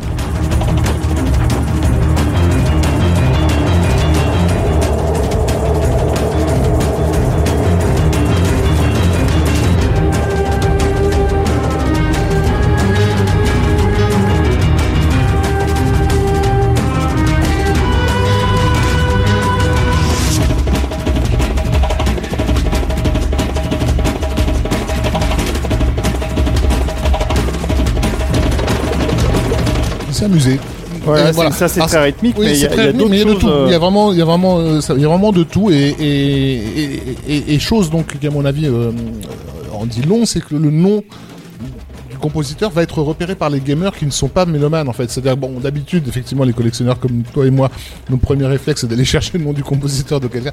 Mais à l'époque, j'entends des gens qui sont pas du tout des collectionneurs de musique de film, qui s'en foutent même, mais qui tout d'un coup connaissent le nom de, de Christophe simplement parce que euh, la musique interpelle en fait dans le jeu, elle t'accompagne dans dans, dans plein de phases différentes, elle t'accompagne bien, on va dire, et elle interpelle.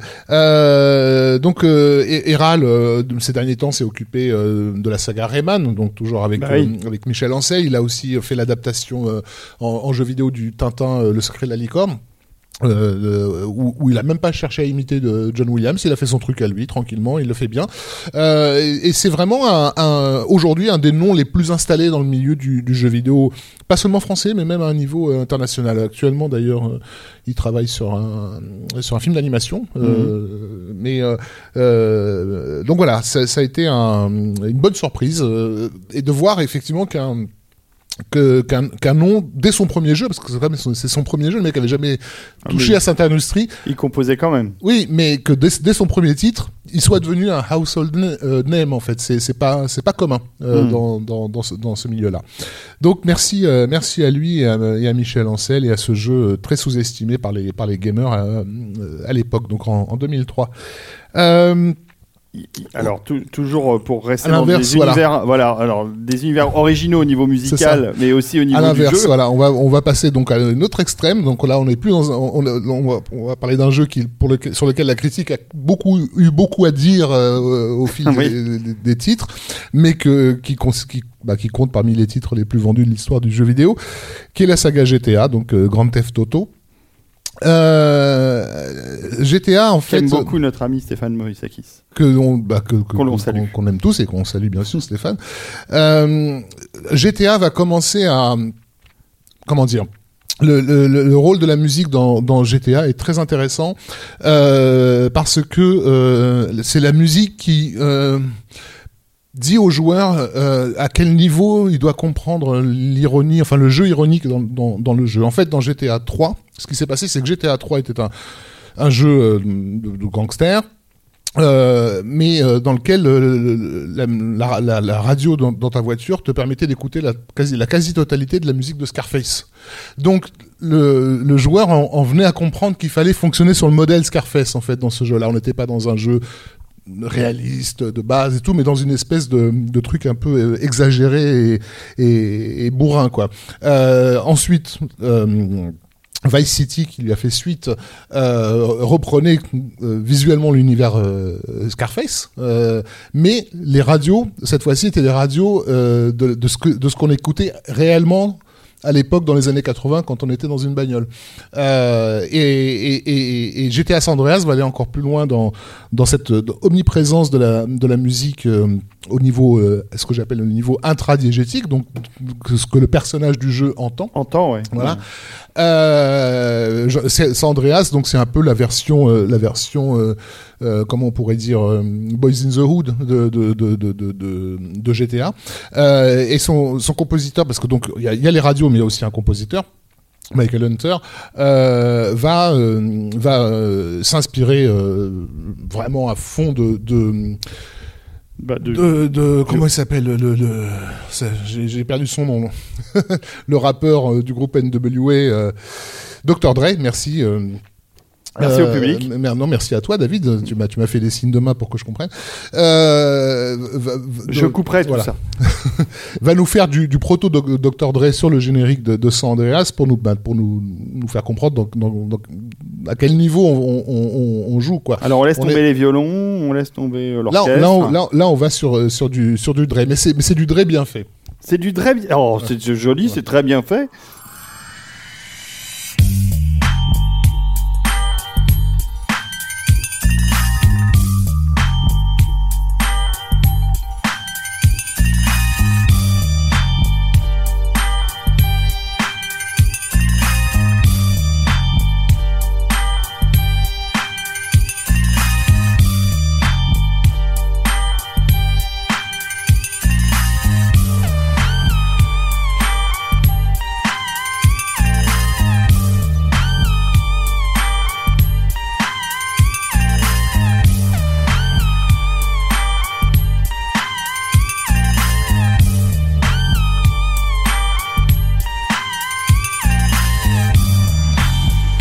Pas faire plus gangsta euh, que Non. ça. C'est le West Coast euh, représente. C'est un Euh, énorme succès aussi. C'est le le carton. hein. Je, je veux pas dire de bêtises, mais je crois que de toute la saga, c'est celui qui c'est le de loin le plus vendu. On est dans les 48 millions, je sais plus, d'unités. C'est absolument démentiel. c'est que les gens ont eu un fanatisme total sur ce jeu. Tu m'as montré des images de gens qui ont refait San Andreas. Ils ont, qui ont reprogrammé l'intégralité Ouais, du jeu avec, euh, avec, euh, le moteur récent. du- avec un moteur récent. Oui, ils sont, ils sont, ils en sont à ce point-là. Ouais. euh, mais euh, donc, mais ce qui est, euh, donc ce qui est intéressant, c'est que là, on s'éloigne du score euh, à, proprement parler. Euh, c'est que la, musique dans, la saga des, GTA va être à ce point prise au, sérieux qu'il va y avoir des conseillers musicaux qui vont travailler sur l'établissement des playlists des différentes radios que tu peux écouter. Il y en a, je crois, une dizaine euh, dans, le jeu, avec donc je ne sais pas combien de chansons euh, à chaque fois. Euh, on engage pour les voix off des, des DJ euh, de, véritables euh, célébrités qui ne sont même pas mises en avant dans le jeu. Hein, mais c'est dans, je crois que c'est dans le 4 où tu peux, as une radio l'é- électro qui est, dont le DJ est Karl Lagerfeld. sur la radio rock, c'est Juliette Lewis, etc. Bon. Euh, on les met pas en avant, mais et puis c'est pas eux qui ont sélectionné les morceaux, hein, c'est vraiment des, des, des vrais spécialistes qui sont tellement spécialistes qu'ils vont vraiment aller chercher des groupes peu connus dans des dans des régions même du monde qu'on n'a pas l'habitude d'explorer. Et euh, un exemple que j'aime bien donner, c'est euh, euh, dans GTA 4, tu as une radio latino, puisque ça se passe dans un proto New York, le, le jeu. Tu as une radio latino que tu peux écouter euh, ou que tu entends dans les boutiques euh, des quartiers un peu latinos, euh, qui à l'époque passait une musique qu'on connaissait pas. Euh, Nous, Oui. euh, en en France, un style musical qu'on connaissait pas, qui était le ragaton, euh, avec des groupes comme Daddy Yankee, dont on n'avait jamais entendu parler de notre vie. Euh, qui aujourd'hui sont devenus des groupes euh, internationalement connus, euh, mais, euh, mais mais mais qui ont presque été révélés au monde par euh, Par par, par GTA. GTA. Donc la la radio de GTA se veut- était euh, alors que le jeu est pas réaliste, c'est un jeu parodique au départ GTA, mais sa radio était tellement réaliste qu'elle faisait le, le, le même boulot qu'une vraie radio de, de de faire découvrir aux gens des, des musiques populaires qui, euh, qu'ils n'auraient pas eu l'idée de découvrir. Donc c'est c'est c'est une- ça, ça montre à quel point là, c'est euh, la, la, le, la- le rôle de la musique a, a été vraiment pris au sérieux dans cette dans cette saga. Sur le sur le 4, Michael Hunter, comme comme le l'univers du 4 est très différent, il est pas du tout euh, West Coast comme comme celui de San Andreas, il se veut plus euh, entre guillemets réaliste, il met en scène un un- je crois que c'est un, c'est un Yougoslave, il me semble. Euh, le, le personnage principal au départ, j'ai plus de mémoire, enfin, en tout cas, un mec de, de l'Europe de l'Est pour, pour les Américains. Oui, changement de changement d'ambiance hein, avec Voilà, 4. qui, a- qui, a- qui est un migrant qui arrive, qui arrive à, à, à- à New York et le morceau donc, qui nous accueille dans le jeu, c'est un morceau qui s'appelle Soviet, Soviet Connection et qui euh, qui qui pose donne- bien voilà. qui pose bien son ambiance. ambiance.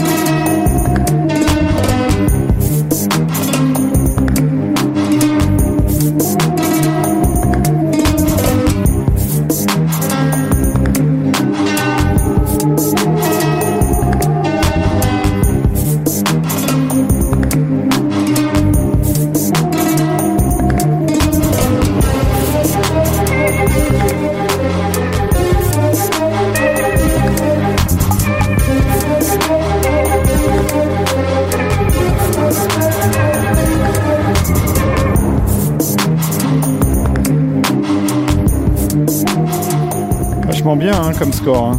Oui. Je pense qu'il fallait, qu'on en parle tout simplement parce que GTA est un, poids lourd tellement évident dans le milieu vidéoludique. En gros, tout ce qui est fait dans ce jeu a des conséquences sur l'industrie du jeu vidéo dans, son ensemble.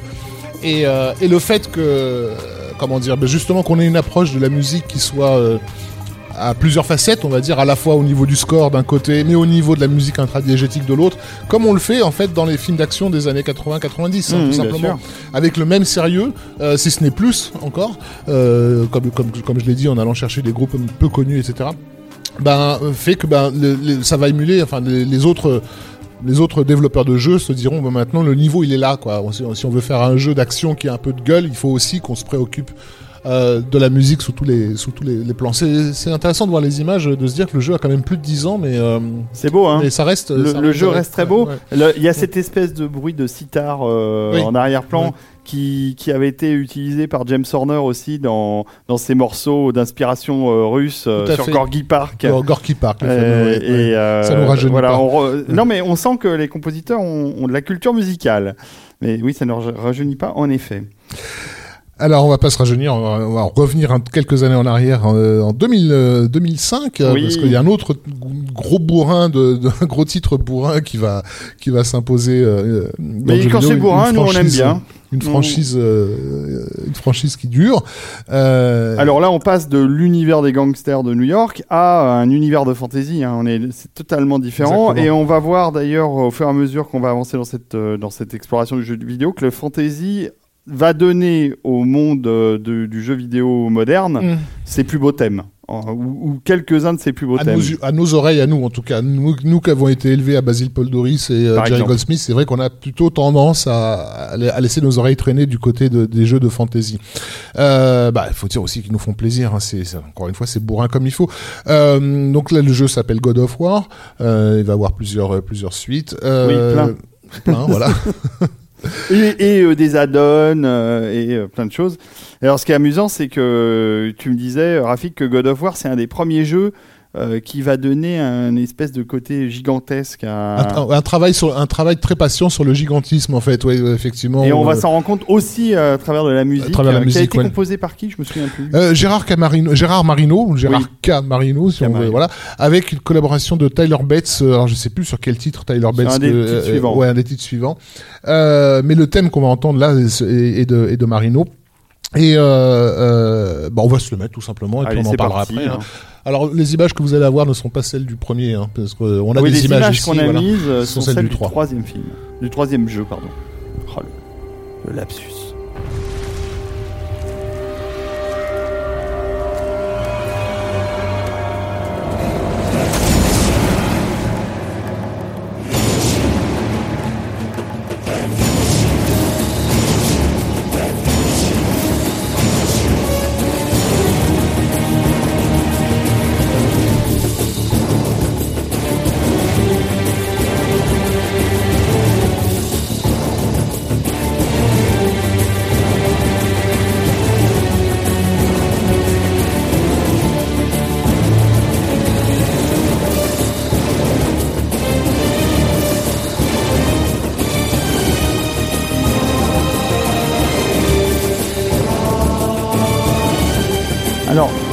Encore beaucoup de samples à l'époque hein, dans ces thèmes. Inspiration un peu euh, euh, arabisante. Faux- faussement, faussement gréco-romaine, puisque c'est censé être la mythologie grecque. Oui, Euh, mais, mais, mais voilà, on, comprend aussi la, la- la collaboration de Tyler Bates. Hein. C'est, basiquement ces 300 euh, mythes euh, The Spartans, voilà. Mais, mais voilà, on, on- on est dans le gigantisme, y compris au niveau de la, au, ni- au niveau, du de, score. au niveau du, du- du score. C'est un, c'est un titre. Là, le titre qu'on vient d'entendre euh, va être assez régulièrement repris en, en, concert. Euh, la saga va, va, évoluer. très fort.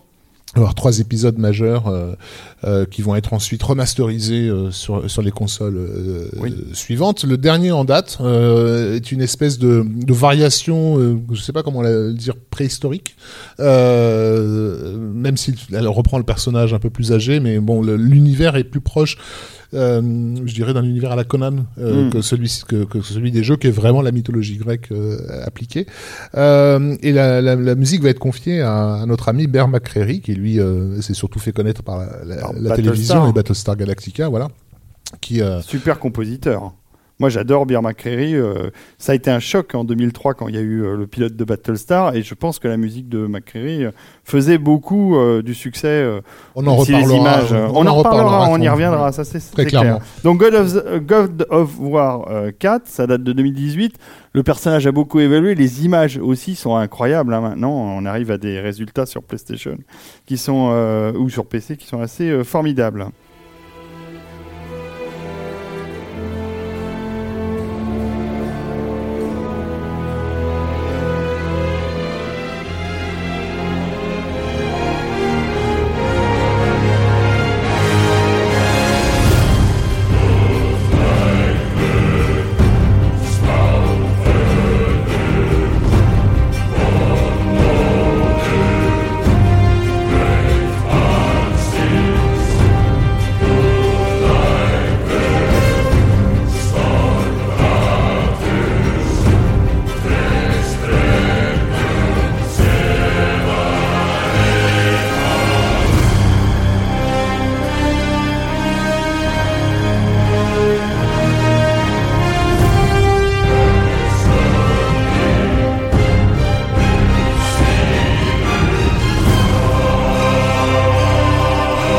Qui est intéressant, c'est que moi j'ai écouté l'album en entier.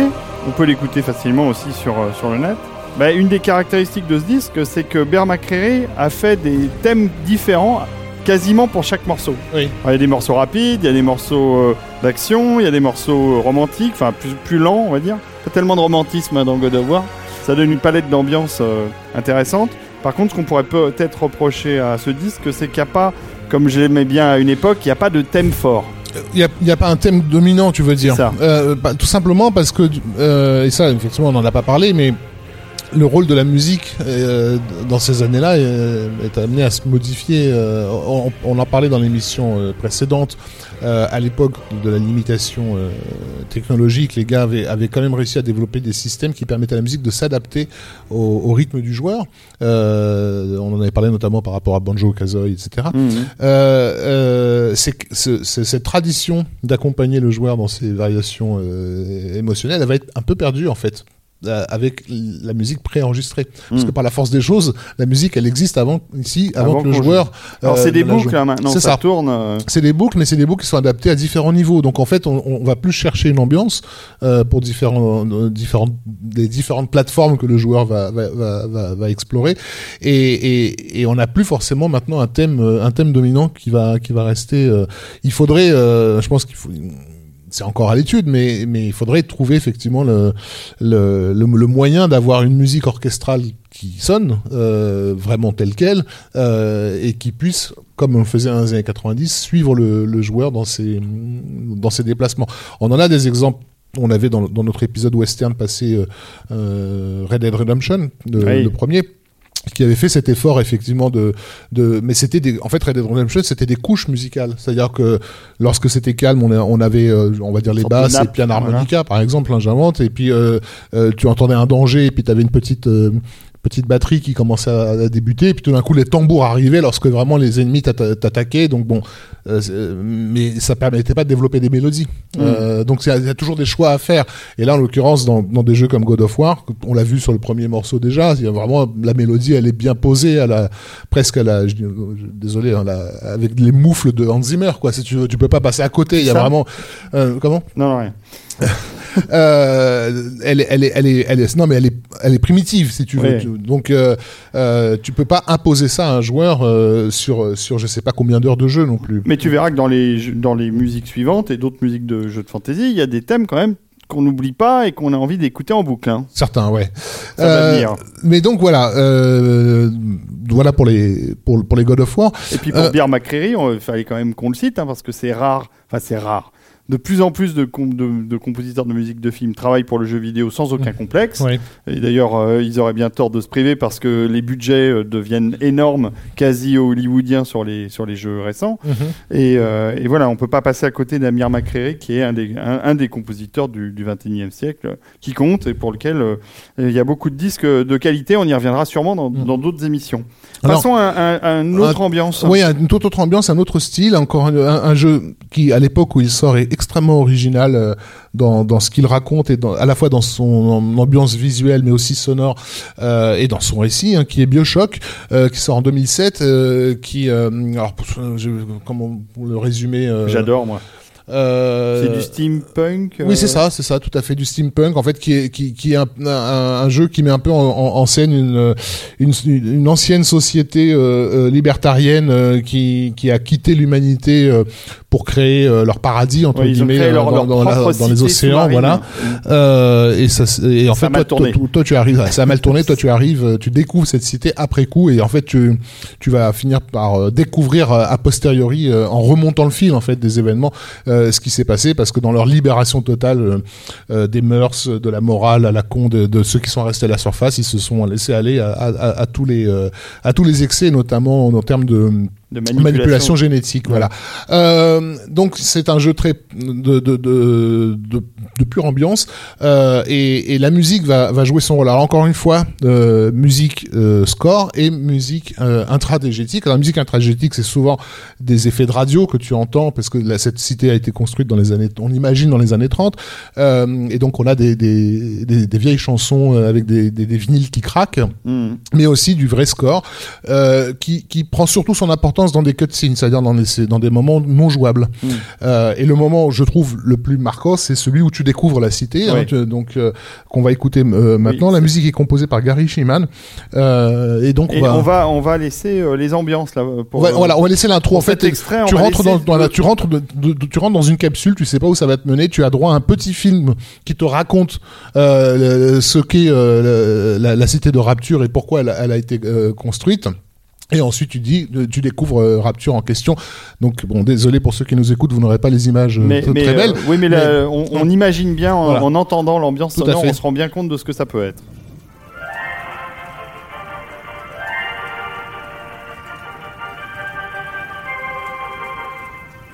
I am Andrew Ryan, and I'm here to ask you a question.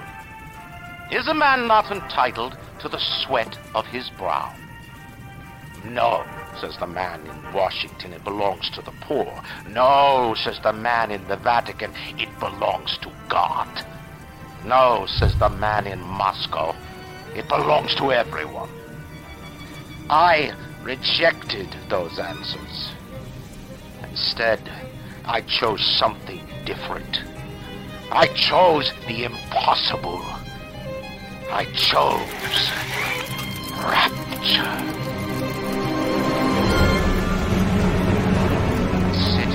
The artist would not fear the censor, where the scientist would not be bound by petty morality, where the great would not be constrained by the small.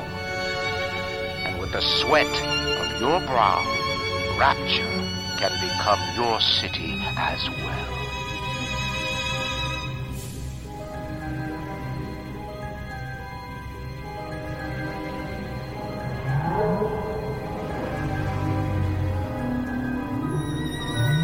On est en plein Rafik dans les ambiances années 30, hein, comme tu le disais, avec ces bruits, euh, Voilà. ces, bruits ces- ces- ces bruits de TSF, euh, cette transmission de mauvaise qualité. Tout à fait. Et puis des, des accords très mélancoliques. hein. Euh, C'est vachement beau hein, pour l'époque. Hein. C'est très très très très très joli. Le, le fameux Ryan qu'on a entendu et fait plus ou moins référence à l'écrivain Ayn Rand, qui a été cette nana qui a écrit ce bouquin euh, Atlas Shrugged, qui racontait l'histoire de grands scientifiques et, et hommes d'affaires qui décidaient de quitter l'humanité pour aller créer justement leur civilisation euh, parfaite.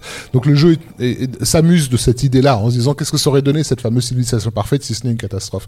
Euh, donc voilà, la série va, va, va, va- le jeu va très bien marcher, c'est une énorme surprise. Cont- Contrairement au cinéma de cette époque-là, le jeu vidéo repose sur les effets de surprise. On a des choses qui sortent de nulle part et qui deviennent d'énormes succès. Euh, ça existe encore dans notre société. Euh, donc il va y avoir un Bioshock 2, un Bioshock 3 qui, euh, qui lui se passe euh, dans les cieux. Euh, euh, et, et à chaque fois, un, un, un- jeu savant en fait euh, sur les évocations musicales qui correspondent aux époques données en fait. Là, là c'est, on est vraiment donc dans les années 30. Dans le 3, on sera plus vers l'Amérique de la fin du 19e siècle. Euh, mais donc c'est assez intéressant. Gary, euh, Ga- Ga- Gary Shiman, il a, bon, il a bossé beaucoup sur, à, à la- à la télévision, mais il avait fait, euh, il avait fait un jeu vidéo en 2005, euh, donc un peu avant euh, Bioshock, qui s'appelait Destroy All Humans, euh, qui était un, un, un jeu qui était dans la dans la veine euh, Mars Attacks en fait en Mm. termes de, de look. Et, et déjà il s'amusait avec les les les ouin à la, à la Danny Elfman, voilà. Ouais.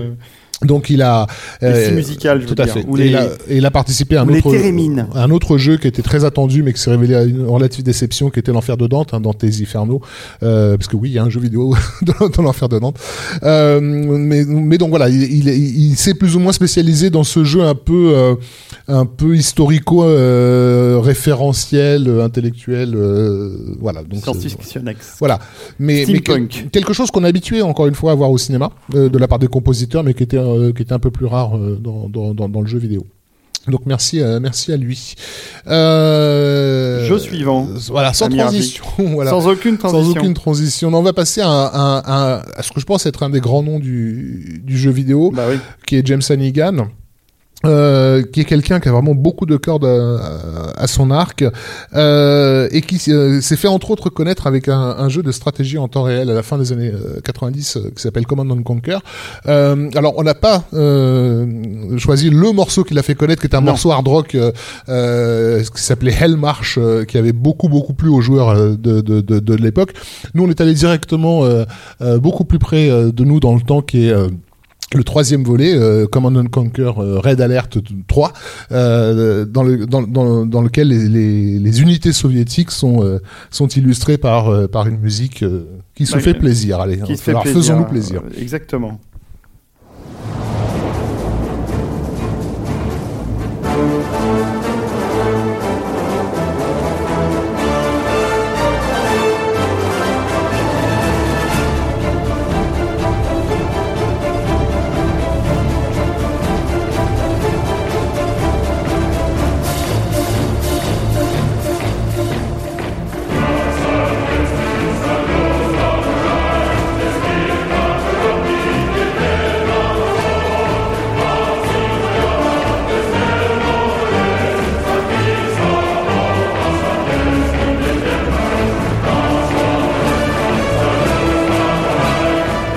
Russe c'est pas terrible, hein, donc euh, j'ai- mon Ton- russe, soviétique, ton- mon ton- russe ton c'est russe pas, laisse à c'est pas désirer. très bon.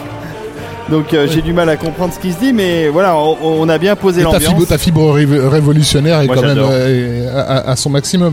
Euh, non, c'est- en fait, c'est quelqu'un qui s'amuse, euh, qui, qui sait beaucoup s'amuser, euh, euh, James, James Hannigan. Donc sur, sur cette série, bon là, on a pris un morceau qui est volontairement carica- caricatural, mais il y a, il y a- il y a- y a plusieurs styles musicaux qui. qui Bon, qui on est loin d'Octobre Rouge hein, quand même, hein, mais c'est pas aussi fin. Mais Non, mais il pas- a pas, il a pas du tout l'intention d'être fin. Encore une fois, le, le, le, le gars s'est fait connaître avec un morceau de, de quasiment de heavy metal euh, bien hyper bourrin et pas du tout, euh, pas du tout fin.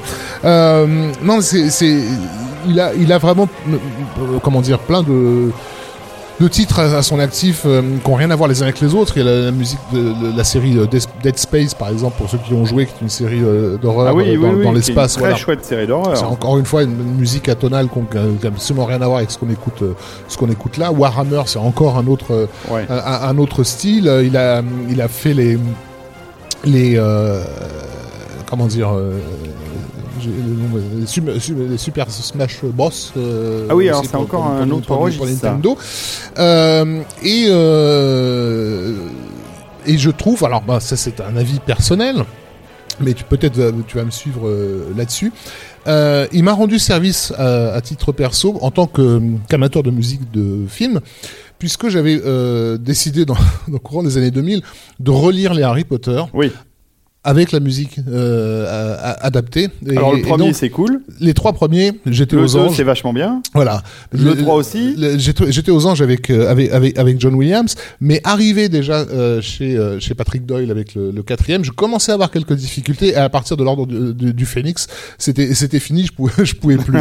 euh, et, et James Hannigan, en fait, a pris le relais parce que il, lui, il a été en charge de la musique euh, des jeux vidéo adaptés des films euh, à Harry Potter à partir justement de l'ordre De l'ordre de, du du Phénix. Et lui il m'a fait la musique que- dont j'avais besoin pour mes pour, pour mes lectures.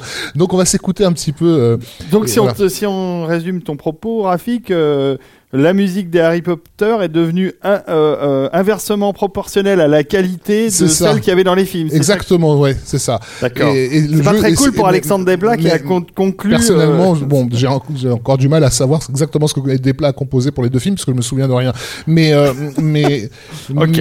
mais Moi j'aime bien. Moi je vais le défendre parce que j'aime bien ce qu'il a fait dans 8. Dans Mais le 7, les- moi je me souviens même plus du film, mais bon. Mais les, mais par contre, dans le jeu vidéo, c'est c'est le, l'effet inverse. Oui. On gagne en qualité au fil de la, au fil de Vous la allez saga, voir, l'ordre du Phénix, c'est vachement bien en, en- en termes de, de musique.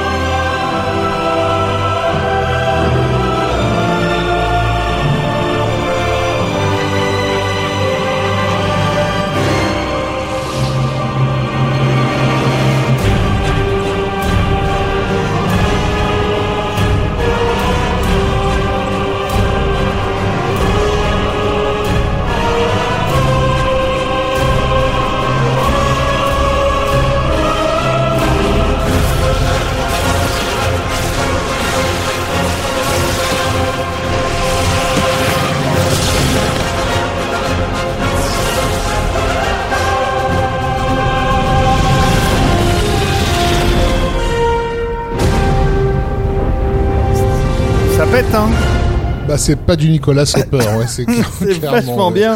Ouais. Je trouve que ça se réécoute euh, très Bah, agréablement. c'est- je dis, à, à- comparer avec la musique du film L'Ordre du Phénix, enfin, il y a juste, il y a juste pas photo. Alors Donc, en plus, merci à lui. il, il s'est il amusé à créer ses propres thèmes parce que là, on oui, entend oui, la oui, fin. la bien sûr. Alors, bah, il, mais- il est obligé de, de passer par les thèmes de Williams qui, sont, qui ont été institués euh, dans, dans la franchise.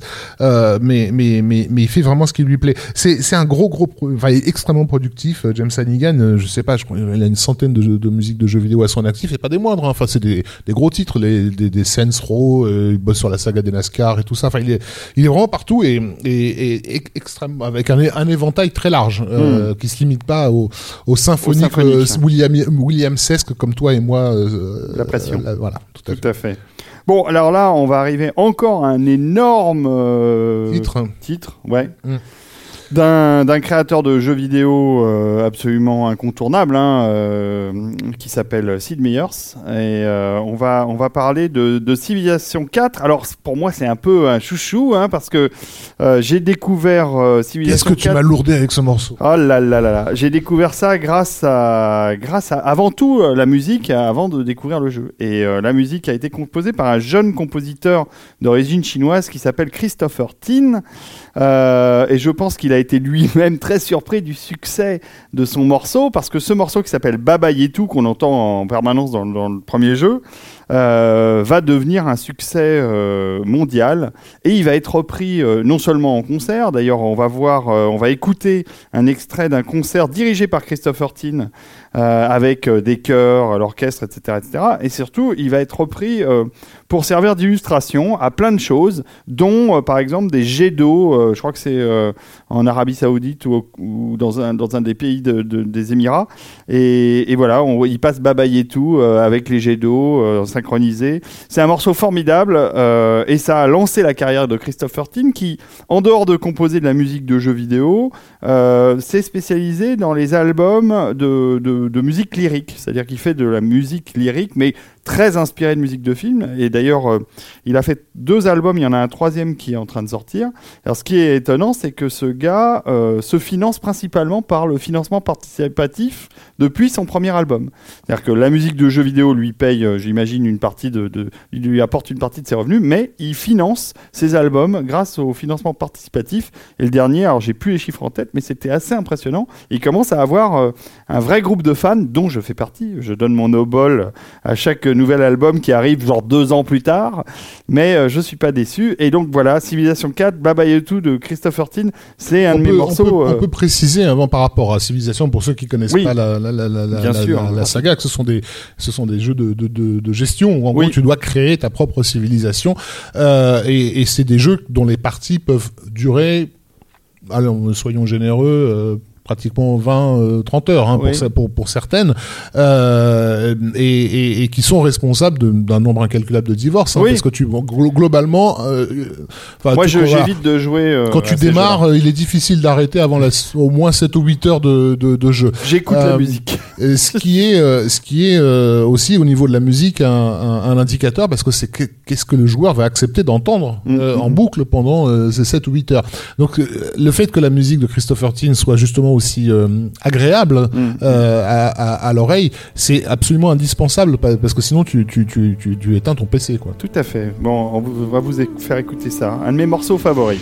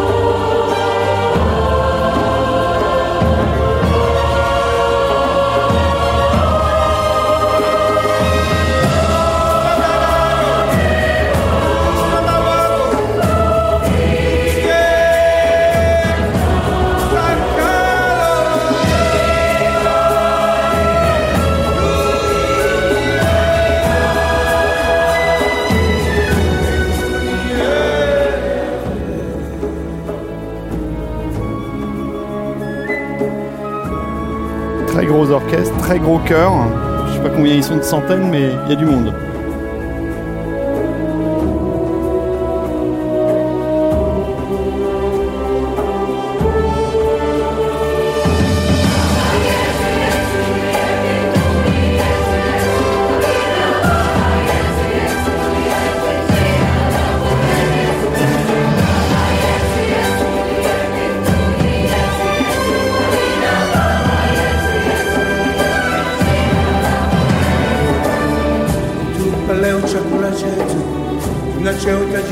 Est amusant, euh, c'est que quand le- la musique a été composée pour le jeu, Christophe Martin n'avait pas un orchestre aussi euh, formidable. Il a fait au synthé, c'était des samples. Et, euh, et pour les, les voix, il avait enregistré que la, la voix principale et le reste c'était des nappes aussi.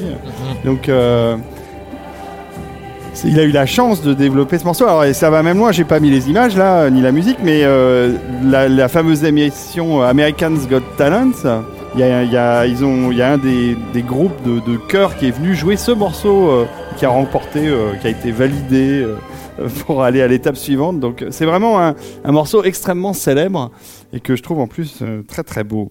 Mais euh, le, les mots me préciser, pour, pour ceux qui aiment euh, la musique, euh, ce qu'on appelle la world music, hein, que la, la, la, saga Civilisation est, est, est un, un bon, euh, une bonne porte d'entrée en Oui. fait, parce qu'il y a, il y a be- beaucoup d'artistes Alors, oui. préexistants qui sont utilisés dans le jeu. Moi, je sais qu'à titre personnel, j'ai découvert euh, le turc, je crois qu'il est turc, Omar Farouk, par exemple, euh, que sur lequel j'ai complètement craqué parce que j'ai- j'aime les ambiances euh, euh, comment dire euh, orientale, mais- Orientale, mais, ouais. mais pas la vraie musique arabe en fait. Donc Mm, euh, je- et, et, et Farouk ça a été un excellent un excellent compromis et je l'ai découvert grâce à grâce à, Ouais, Il y a à énormément de Civilization 5. Il y a énormément de compositeurs qui travaillent sur les civilisations. Il n'y a Ouais. pas que Christopher Tin, il a fait ce morceau. On va en écouter un autre parce qu'il a remis le couvert pour Il a remis le couvert pour le 6, Pour oui, le tout à 6. fait. Cette fois-ci, pour une musique de- qui, à ma connaissance, a servi pour la pub en fait du, du Alors du 6, ouais, pour le trailer. Et c'est une musique absolument renversante aussi. Il a, il a à nouveau des chœurs, mais là il, il est parti dans, une, dans un esprit qui est peut-être plus euh, euh, dans, dans- qu'on verrait plus avec des images liées à Léonard de Vinci ou ce genre de choses, euh, plus italienne. Voilà. D'ailleurs le, le- le chant est italien. Et, mais si vous allez voir sur le net euh, les différents compositeurs et les différents morceaux qui sont composés pour les, pour les civilisations, vous verrez qu'il y a énormément de compositeurs et d'ailleurs il y a énormément de très bonne musique. Mais je me suis arrêté sur Christopher Tin parce que, encore une fois, pour Civilisation, je vous recommande d'aller voir le trailer en, en entier. Je n'ai pas, pas mis toute la musique, mais c'est absolument magnifique. Il y a deux morceaux. Il y a ce morceau-là, il y a un autre morceau plus doux euh, qu'on peut retrouver sur Deezer, euh, sur Spotify, sur iTunes, etc. C'est un morceau que vous n'aurez aucun problème à écouter euh, en entier. Civilisation 6.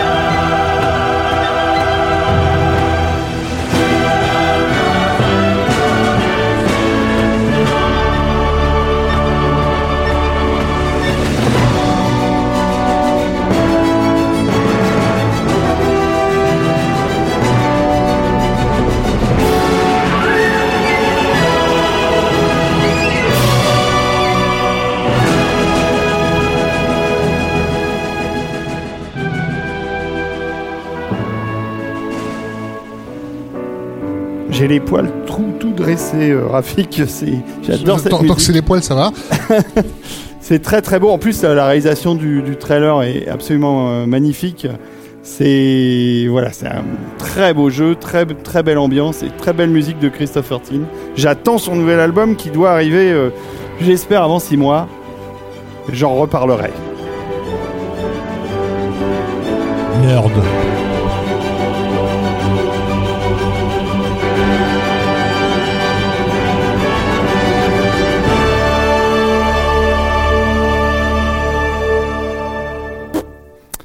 C'est très chouette tout ça.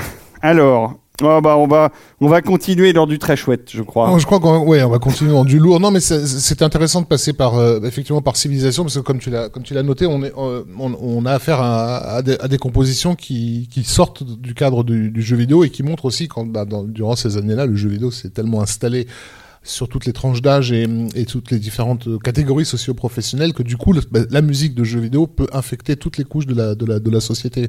Euh, on n'aurait pas imaginé, euh, je sais pas quoi, que le, le type euh, responsable des fontaines de des hôtels de luxe de Dubaï dans Ouais, les années Dubaï, t'as 90 raison, ouais. utilise la musique de de, de. Tetris si tu veux. Voilà, Non, bon, donc, euh, Tetris, pas marché. mais donc il, il s'est passé quelque chose euh, culturellement pour euh, pour pour en, en arri- en arriver là. Euh, non, on va on va on, on va passer à un autre poids lourd parce qu'on a parlé de James Hannigan juste avant. Euh, qui est donc un, un gros poids lourd du, du, du- du jeu vidéo. Il y en a, un- il y en a un second euh, qui est souvent qual- qualifié. Alors, je suis pas forcément d'accord avec euh, avec ça. Qui est souvent qualifié de John Williams du, du, jeu vidéo. Je trouve pas que son style a quoi que ce soit de, de Williams. C'est juste parce que effectivement, il a bossé sur des titres souvent majeurs et donc les les gens ont tendance à aller un peu à, à des raccourcis comme ça. C'est Jeremy Soule Ouais. qui lui aussi d'ailleurs euh, a bossé sur les Harry Potter au passage, hein, je, le dis puisque il a fait les, les, premiers euh, en l'occurrence, c'est-à-dire justement avant que Hannigan ne, ne prenne le relais.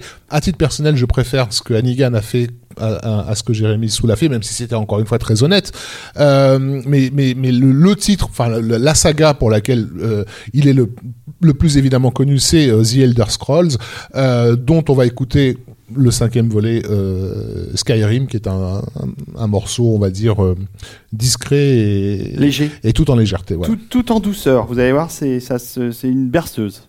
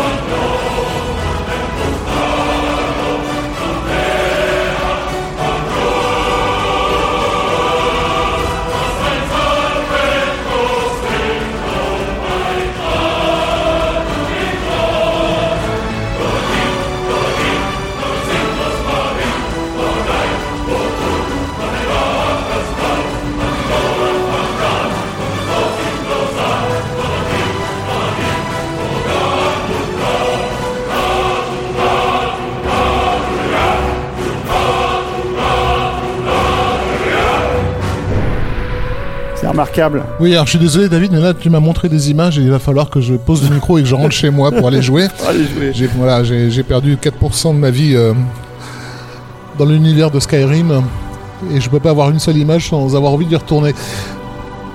C'est c'est très très beau, très très belle musique. Mais alors, Alors oui, alors ça c'est le c'est la musique c'est la musique de l'écran d'accueil. C'est vraiment voilà, on, on te donne envie de, de, de, de jouer avec avec du bon bourrin euh, euh, qui tâche. Euh, à noter que le ce qu'on entendait, les chants qu'on entendait sont dans un langage qui a été créé spécialement pour le morceau, mais ils sont vraiment en train de chanter quelque chose. hein. Oui. Il existe des traductions. vous pouvez trouver du texte, euh, euh, un voilà. karaoké à chanter. Ils sont, euh, ils sont en train de chanter le, le- à la gloire du, du, du, du Dragonborn, donc du, je sais même pas comment en, en français on l'appelle, le, le, le, le, nez dans le dragon nez peut-être.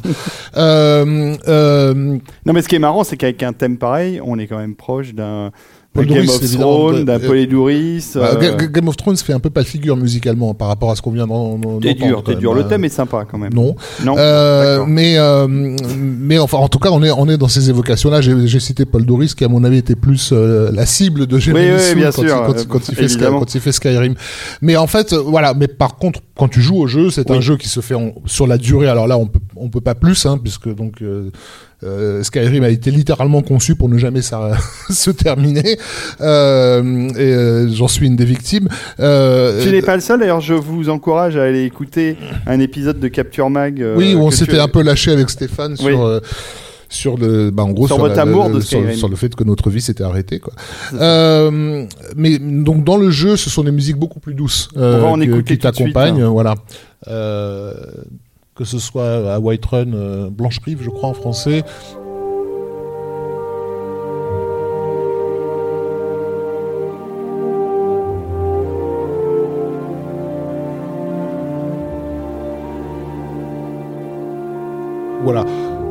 C'est- quand tu traverses, voilà, quand tu traverses les grandes étendues euh, de, entre les entre les villes, etc. C'est évidemment sur cette musique-là que, que, que, que tu le fais. C'est un, c'est un jeu qui te demande, euh, comment dire, euh, une, une forme de d'imprégnation euh, presque qui attend du joueur une imprégnation presque totale.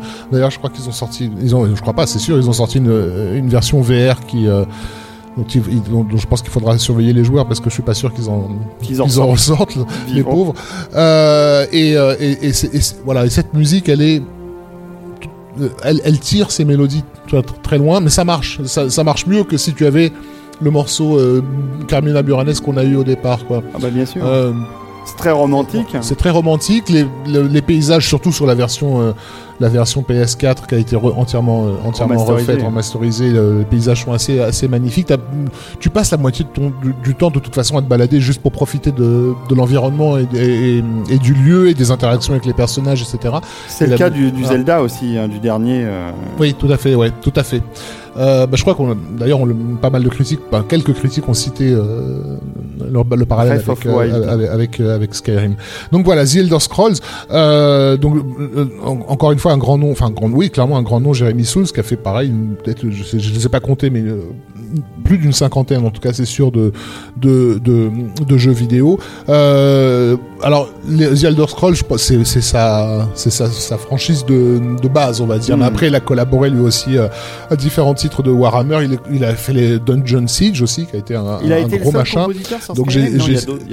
Euh, la saga des, des Dead Rising, etc. J'ai cité Harry Potter. Bon, Oui. Enfin bref, donc on voit que c'est le monsieur travaille, si tu veux. Mm, mm. Oui, excuse-moi, ta question était Oui, pardon, euh, je t'ai coupé. euh, là, il a été le seul à composer euh, la musique de Oui. Skyrim. Pardon, tout à fait, oui. Sacré boulot parce que ça représente pas mal d'heures de, de musique. hein. Ben, j'ai pas, j'ai pas compté, oui, combien. En fait, parce que ce sont des mélodies qui reviennent. Là, cette mélodie-là, elle tourne en boucle, en fait. Elle est très facile Ouais, ouais. à faire tourner en boucle. Alors, oui, vers la fin du, du morceau, on a une envolée lyrique, mais elle, D'ailleurs, elle devrait pas tarder parce qu'on la laisse tourner euh, pendant qu'on en discute. Mais euh, ce qui est sûr, c'est que on n'a pas l'impression que la, la musique est très répétitive euh, dans le jeu. On a l'impression qu'il y, a- il y a beaucoup de beaucoup de thèmes. oui. Et il y a plusieurs. mais elle est plus, disques, elle, hein. elle- elle est, elle est essentiellement atmosphérique. Mm. Euh, elle est pas euh, thématique, encore une fois. Euh, les- les- le thème, généralement, il est réservé. Je dirais dans ces jeux-là, il est réservé à l'écran d'accueil. Mm. C'est très. à- l'heure d'aujourd'hui, je vois pas comment tu peux concevoir une musique de jeu vidéo d'ampleur euh, orchestrale euh, avec des développements mélodiques comme on le fait dans, dans, dans les films, quoi, sans, sans, sans censurer le joueur dans son dans son élan de joueur. Mm. Là, t'as pas besoin. T'es en train de traverser la campagne. Si tout d'un coup tu tu te tu décides de, de te battre par exemple avec euh, avec quelqu'un. Là oui la musique va changer de passer d'un morceau à l'autre quoi. Mais euh, mais le reste du temps t'as as besoin que de ce morceau là en fait pour pour, pour t'accompagner. Euh, et des comme ça il y en a une dizaine on va dire dans le jeu peut-être euh, de ceux qui reviennent régulièrement. C'est un jeu euh, absolument euh, euh, hyper important dans l'histoire du jeu vidéo. Enfin, c'est un, c'est un, c'est un point de pivot euh, dans le jeu de fantasy. euh. à titre oui dans le jeu de fantasy c'est sûr après dans l'histoire du jeu vidéo non il y a d'autres il y a d'autres titres tout aussi les GTA sont dont on a parlé Ouais. tout à l'heure sont, sont bien bien bien au-dessus en termes de de, de vente euh, en termes Mais de c'est le côté univers infini Voilà, en, qui est en ter- en incroyable. termes d'univers très profondément conçu, je vais pas rentrer dans les détails, on avait justement fait cette émission spéciale de Capture Mag ouais, écoutez-la, allez l'écouter.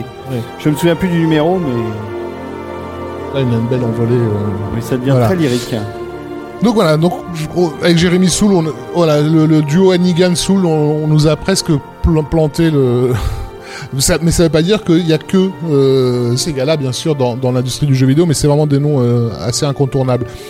Et puis, bien sûr, on a, comme tu l'as dit tout à l'heure, tous les compositeurs hollywoodiens qui, Bah oui. avec les années, auront de moins, de, de moins en moins de scrupules à aller euh, à accepter les, le, de répondre au- euh, à la demande de- d'une industrie qui a très clairement prouvé notamment je pense vers la fin des années 2000, de début 2010, qu'elle était euh, le nouveau vrai pôle d'attraction, peut-être même encore plus que le cinéma, parce que le- celui dont on va parler tout de suite, c'est quelqu'un qui au contraire au niveau cinéma a, a vu sa carrière assez limitée au fil des ans, qui avait Et C'est commencé bien dommage. il avait commencé tout en haut, on va dire, et au fil des années 90-2000, il a un peu descendu dans les, dans les productions. Bah, il a pas eu de chance parce qu'il est tombé euh, sur une très grosse production dans les années 90 qui a, qui a signé l'arrêt de mort euh, De Carolco, de ouais. Qui était l'île aux pirates. Voilà.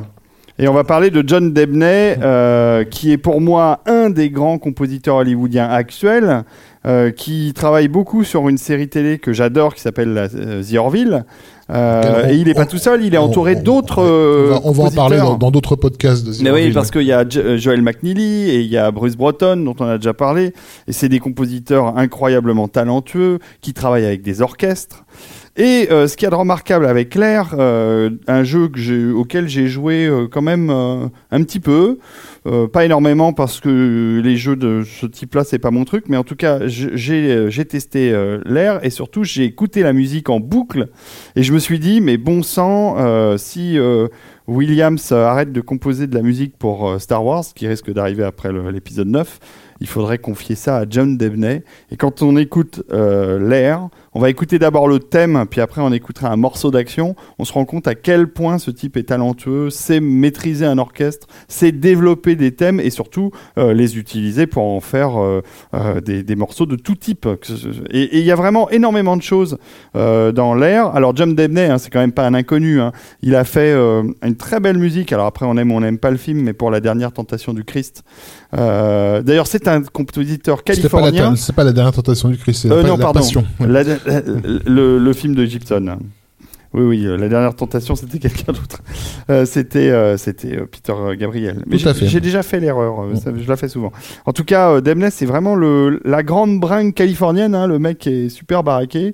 On le voit bien avec un surf. hein, et, et il est aussi assez chrétien, je pense. Donc il était très content. Ah, à fond même, oui. À fond. Et, et, il a composé des tas de musiques, White Fang 2, euh, des trucs pour Disney. et, et là, bon, pour le jeu vidéo, euh, vous comprendrez à quel point j'aime beaucoup ce compositeur. Et vous allez comprendre pourquoi en, en écoutant euh, la musique.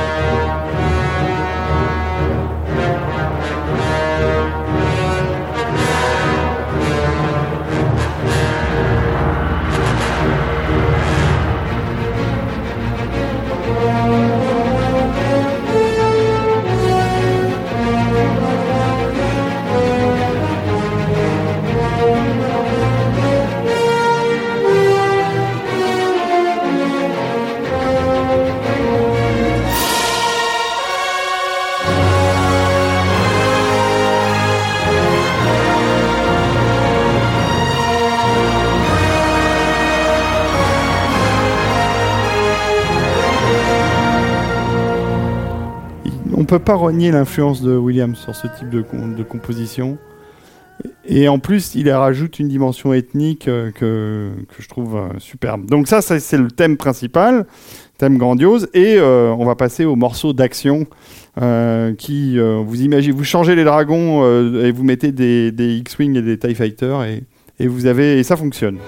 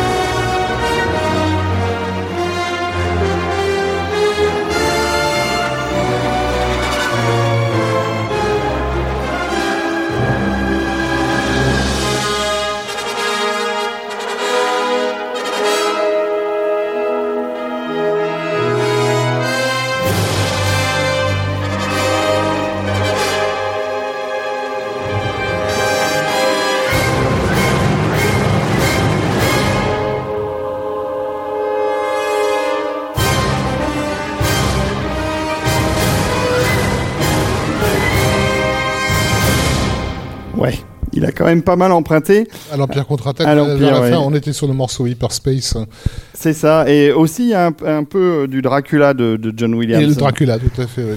qui est un, un album qu'il faut réécouter. Alors, si vous voulez écouter euh, le meilleur album de John Demney, sans aucun doute, c'est euh, L'île aux pirates, euh, qui est formidable.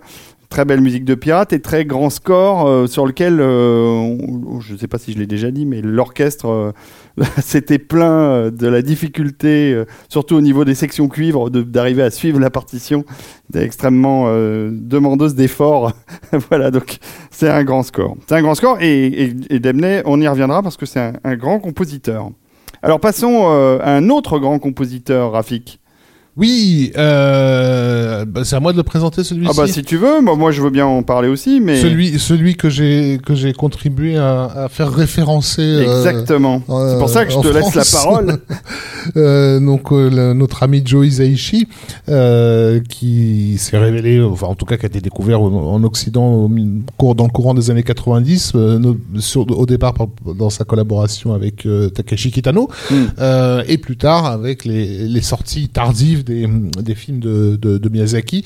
Euh, Hisaishi avait déjà l'habitude euh, avant de ne pas rester uniquement dans le domaine du cinéma. hein. Il est- C'est quelqu'un qui faisait déjà pas mal de concerts, qui faisait aussi des, des documentaires Oui. euh, notamment euh, un documentaire sur le monde intérieur, enfin du corps humain et tout ça. J'avais j'avais j'avais vu ça uniquement pour écouter sa sa, musique. voilà, très intéressante, euh, et, et qui donc va va naturellement collaborer à un, à un jeu, je dis naturellement, euh, puisque c'est un jeu qui, qui se fait en collaboration avec le studio euh, Ghibli, le studio Oui. Ghibli, euh, qui est euh, Nino Kuni, euh, jeu fait en, en, ça y est, le terme m'échappe, euh, En cel shading. en cel shading, merci, c'est-à-dire une technique qui, peut, qui imite dans Le le, vidéo game le, le contour, euh, le contourage des personnages type dessin animé. C'est un jeu qui est visuellement euh, Magnifique. somptueux, on a l'impression de jouer à du, à, à du Ghibli en gros, euh, et, et la musique d'Isaichi est, est là pour le coup, elle fonctionne presque comme un rappel en fait de, de, de son travail de, de- sur, de son les travail sur, les, Miyazaki. sur, les, sur les Miyazaki. Donc on se fait plaisir. He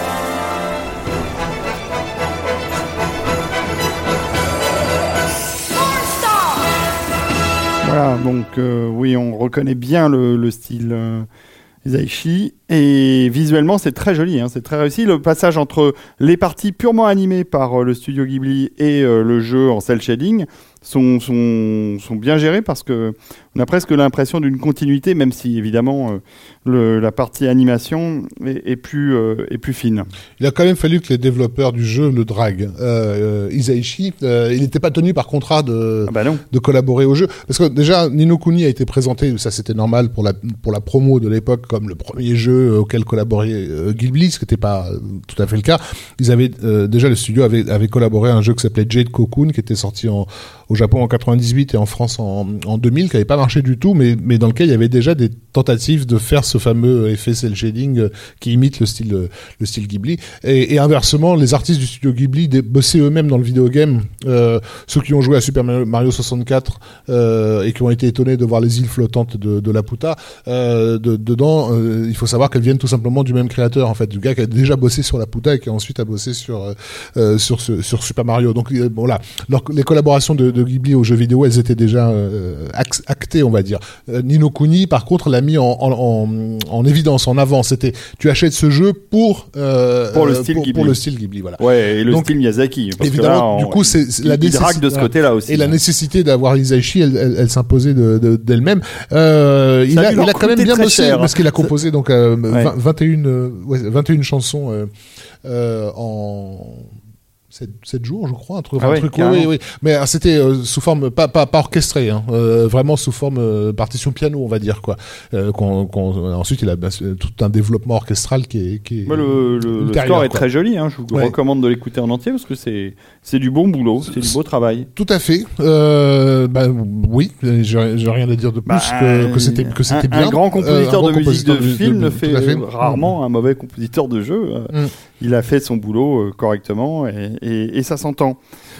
Alors, il y a, il y a un titre que, que sur lequel toi et moi on, on, on s'est décidé tardivement parce Ouais. qu'on avait tendance un peu à, le- à- à- à le zapper, euh, et en partie parce que il se repose sur un style musical filmique qui ne nous plaît pas forcément beaucoup, euh, qui est euh, qui est en gros tout ce tout tout tout tout, ce chant euh, mé- mélodieux que l'ami Hans Zimmer a amené. Qui C'est celui au dont on ne prononce pas voilà. le nom et dont le nom commence par un Z. et c'est pas Aaron Digman qui fait des, des- des belles musiques. Mais, mais on, on s'est dit après négociation qu'on pouvait pas passer à côté de ce Bah jeu-là, non. simplement parce que le jeu a lui-même représenté une date trop importante dans l'histoire du, du vidéogame. C'est c'est la saga World of Warcraft euh, qui euh, qui est voilà qui, qui, qui fait de la musique de de, de, de- Fantasy, on va dire en mode en mode quelque part. euh, Tout à fait. Voilà, ça marche. Hein, on- Ça sur, fonctionne sur très le jeu, bien. il n'y a, pas- a à dire, ça fonctionne. À l'écoute, c'est un peu plus compliqué. Mais disons que ça marche très bien Mm. dans le jeu. Mm. C'est vrai que j'ai pas une passion euh, dévorante pour les, pour les albums, et pourtant ils sont tous sortis. Euh, ce qu'il faut reconnaître avec euh, World of Warcraft, c'est que depuis toujours, le, le studio Blizzard euh, a fait des, des, euh, des animatiques, euh, des, des, des bandes annonces. absolument remarquables. hein. On a des souvenirs émus. J'ai des copains dans la salle avec qui je me souviens de, des, des visions des, premières bandes annonces de Starcraft, de Warcraft. Et il y avait des choses euh, remarquables pour l'époque. On se disait, mais ces gens-là devraient faire du cinéma. Et ils n'ont pas perdu cette, euh, cette, cette tradition et cette qualité de mise en scène euh, dans leur bande-annonce pour World of Warcraft. Et encore, il y a quelques semaines, il y a des, il y a des dernières bandes-annonces qui sont sorties. Et c'est toujours aussi beau et c'est toujours aussi fantastique. Et on en est à regretter qu'ils n'aient pas fait la même chose pour le film. Euh, même s'il y a des belles choses aussi dans le film. En tout cas, sur les bandes annonces de World of Warcraft, de World of Warcraft, ça a été dur de sélectionner un titre en particulier. En fait, oui, le, le truc, c'est que le studio Blizzard a, fait appel, non pas au, lancement du jeu, mais, mais plus tard, après que le jeu ait été lancé, à un, un- un responsable, un sound designer euh, de prestige qui était, euh, enfin, de prestige, pas, pas pour le public qui le connaît pas, hein, mais qui est Russell, Russell Brower, euh, qui avait euh, donc déjà bossé pour Warner avant, et, et bon, et, et il a amené dans son bagage une expérience hollywoodienne, euh, et on voit tout de suite qu'à partir de, de la, je crois que c'était la deuxième extension qui était le The Lich King, et musicalement, on a quand même gagné un, un, un palier. Et c'est la raison pour laquelle on a préféré passer Oui. le morceau de Lich King plutôt que le morceau du Warcraft, euh, World of Warcraft original. quoi. ou, le- ou les plus récents qui sont aussi. enfin, je vous conseille d'aller quand même jeter un œil sur, le, sur le- la chaîne YouTube de Blizzard. Euh, et il y a Voilà. la version Le, française. le supervi- alors Russell Bauer n'est pas n'est pas le, le compositeur, Mhm. c'est le- vraiment le superviseur des équipes en fait. Hein. Et euh, je, le, je le précise parce que c'est un sound designer, c'est pas. un- C'est ça. si vous allez le chercher euh, dans sa dans sa dans sa filmographie, vous allez avoir du mal à trouver des disques. mais mais c'est quelqu'un qui a bossé sur la série des Batman animés, qui a bossé pour les sur les Animaniacs et tout ça. Bon bref, donc il a amené une une Un exigence et un savoir-faire, voilà qui. qui- Tout à fait, et ça s'entend quand même.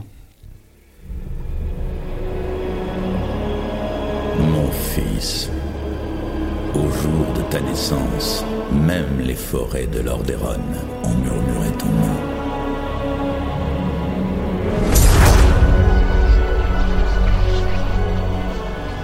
Souviens-toi, notre lignée a toujours régné avec force et sagesse. Et je sais que tu feras preuve de retenue dans l'exercice de ton grand pouvoir.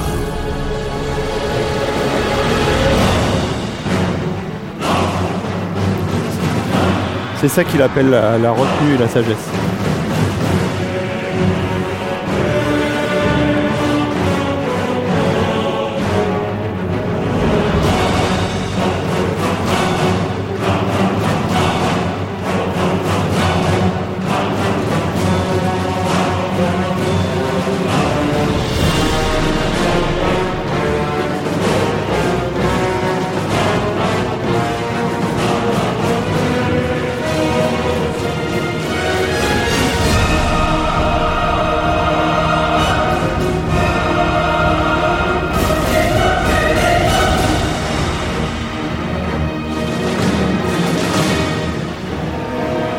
Bien fait, hein. C'est du bon boulot de, de sound designer, Oui, oui, justement. oui, tout à fait.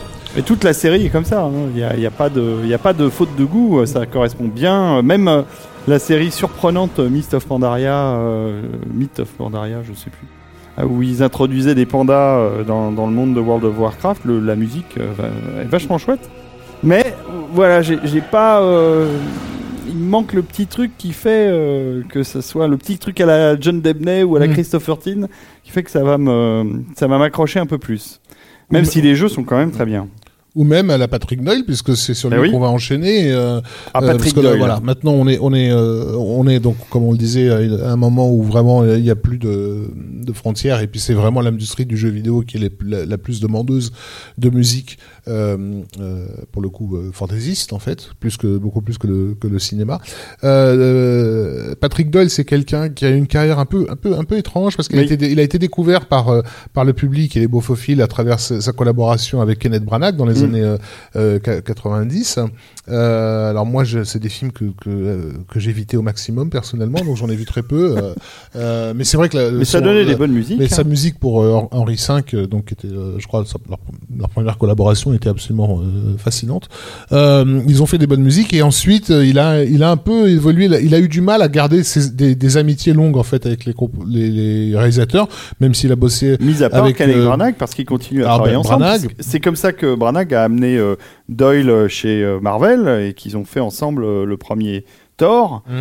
Avait-il raison de le faire? Ça, je ne sais pas, mais euh, en tout cas, euh, Doyle a fait une chouette musique pour euh, pour Thor. Il s'en est bien sorti. Euh, C'est pas lui qui a enchaîné sur le deuxième. C'est Brian Tyler, Mm. mais euh, mais en tout cas, euh, Branagh euh, est resté fidèle à Patrick Doyle dans ses dans ses choix.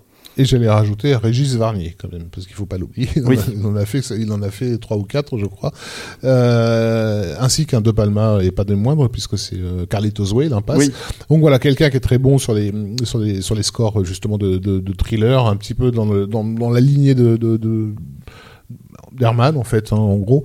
Euh, Compositeur anglais. Mais euh, mais qui a, voilà qui a, qui a eu du mal à, à surtout sur les années 2000 à, à se trouver une, une assise quoi donc euh, il apparaît sur Harry Potter et la coupe de feu et puis il, dégage juste après juste après enfin on on sait jamais par où par quel bout il, arrive en fait Il a fait un Et- dessin animé aussi euh, sur, la, sur le roi Arthur. Euh, West for Camelot West ouais. for Camelot, voilà. Ouais, qui est euh, je pense on peut le dire hein, le, le pire dessin animé de tous les temps hein, quelque chose comme ça Oui, peux Ouais, dire, oui. ouais. Euh, alors, euh, bon, je, je, je suis pas certain de l'info, mais je crois qu'à un moment, quand même, Doyle a été très malade. Il a eu un problème de Oui. santé. oui il a eu des Et ça l'a écarté de euh, santé, ouais. de, la, de la composition pendant plusieurs années. Euh, maintenant, il est de retour et depuis déjà un moment, euh, et ça a l'air d'aller. Mais en tout cas, oui, ça- je pense que sa santé lui a, l'a empêché de, de- aussi de bâtir une carrière plus, plus régulière. plus cohérente, ouais. Mais tu vois, bah, c'est pareil, il a, il a fait un Pixar et un seul. On on saura jamais, enfin, qui était Brave, euh, Rebelle, c'est ça. Ouais. on- mais on saura jamais ce qui s'est passé euh, avec les, les membres de, de l'équipe. C'est, c'est étrange. Mais bon, en tout cas, le, il a, il a été faire aussi un tour par le, par, Par le, le jeu, jeu vidéo. vidéo. Et notamment, donc, un titre qui s'appelle euh, Puppeteer, qui est un, un jeu de, de plateforme euh, très joli. Donc, tu nous as retrouvé des images. Oui. Moi, je connaissais pas le jeu. Très joli Euh, jeu et, et avec une musique, bah, euh, comment dire, euh, hollywoodienne. euh, qui est un jeu qui est un jeu japonais il faut le préciser ben là aussi encore une fois par rapport à ce que euh, je disais tout à l'heure euh, de ce que Final Fantasy a amené dans, dans, dans le monde de la culture populaire il faut dire qu'aujourd'hui c'est devenu tellement simple qu'une équipe de développement japonaise fasse appel à un compositeur américain ou l'inverse tu vois enfin on commence on sait que les, une, une Yoko Kano euh, peut très bien aller bosser euh, elle aussi chez, euh, du côté des États-Unis sans trop de problèmes non plus alors que c'était en- enfin dans notre prime jeunesse, rappelle-toi, nous avons été jeunes, toi et moi, euh, ce genre de choses était totalement, absolument inconcevable. Quoi. Donc euh, voilà, Puppeteer de, de Patrick Doyle. C'est parti.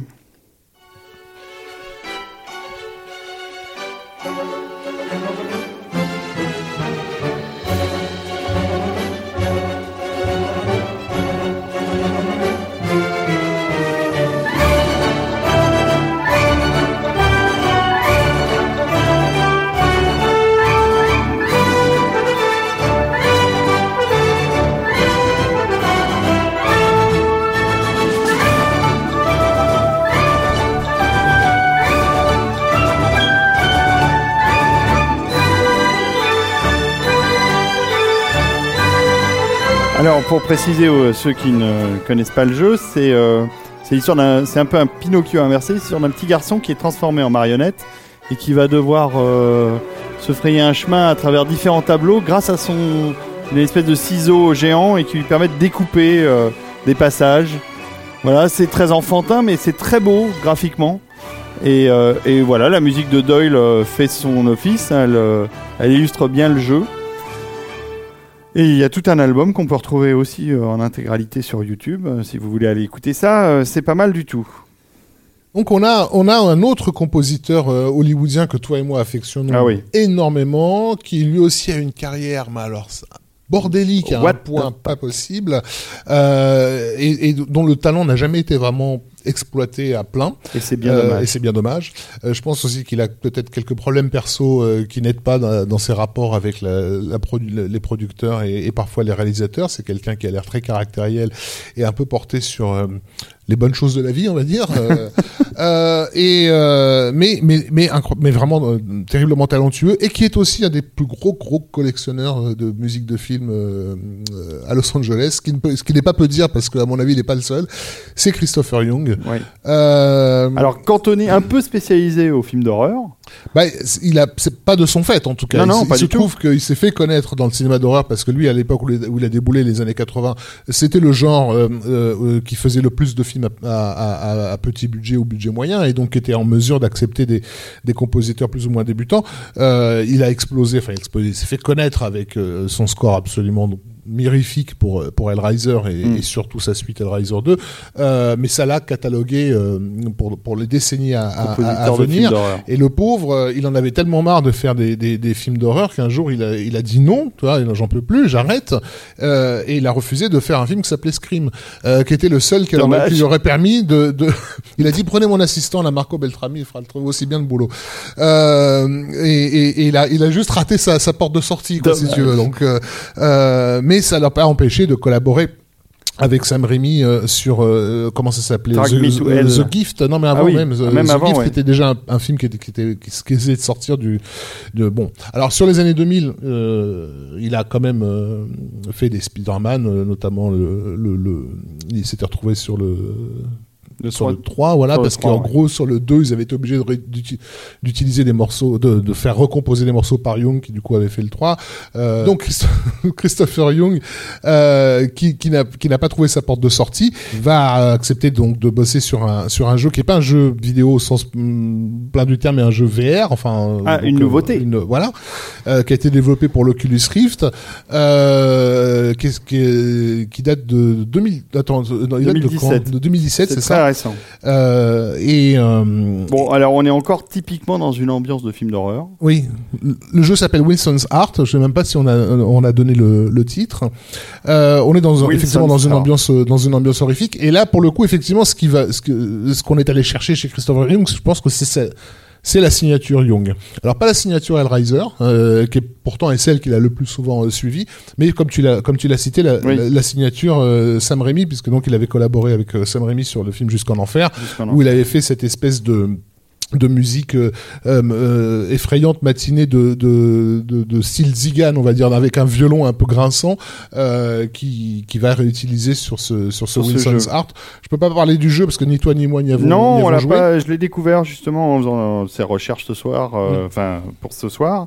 Euh, mais ça m'a- ça m'attire beaucoup. Malheureusement, je n'ai pas d'Oculus, euh.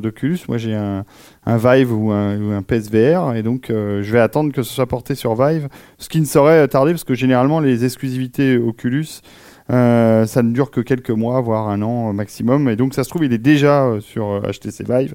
J'irai voir ça. En tout cas, je suis pas sûr d'avoir envie d'y jouer parce que ça, fait, ça a l'air de faire vraiment peur. En tout cas, la musique donne une bonne idée de l'ambiance du jeu. Vous allez voir.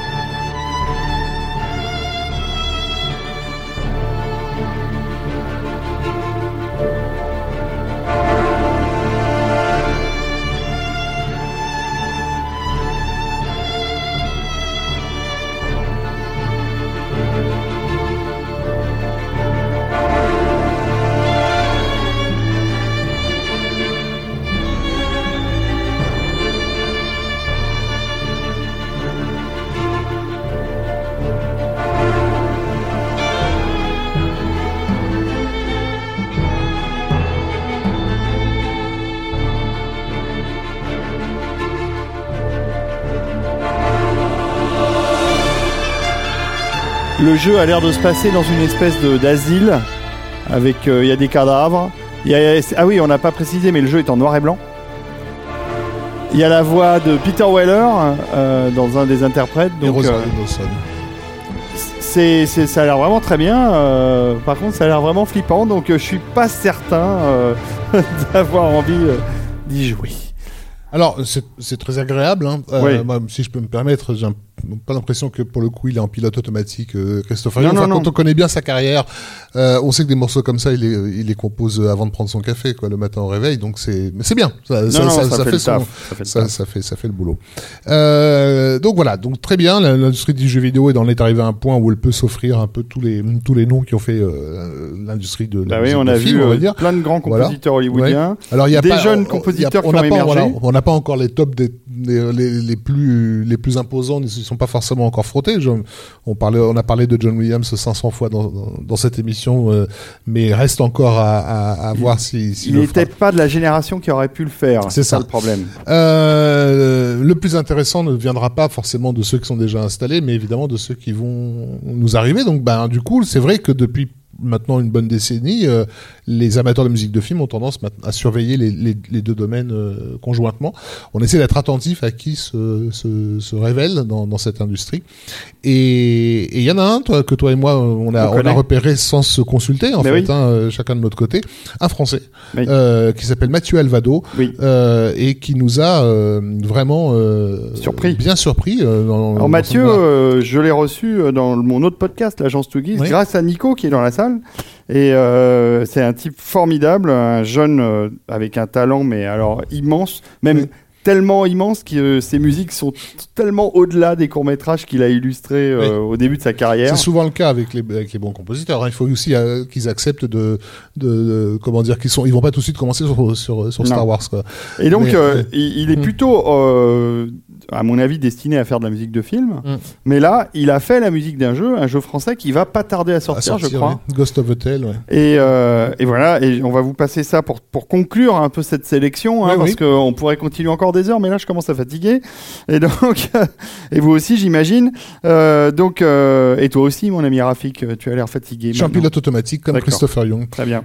Euh, on va terminer euh, cette sélection par, euh, par Mathieu Alvado, que on, on devrait recevoir prochainement dans une prochaine émission Ouais. parce qu'on a très envie de, de, de discuter avec lui de musique de film, de de- d'écouter plus de ses musiques Oui. et de d'écouter ce qu'il aime en matière de musique de film. Et je pense qu'il en aime, euh, il en aime plein que qu'on aime aussi. Mais c'est pour ça qu'il faut nous, nous donner sur Tipeee en fait, pour qu'on puisse euh, on puisse faire venir plein de compositeurs. en plus C'est ça, exactement.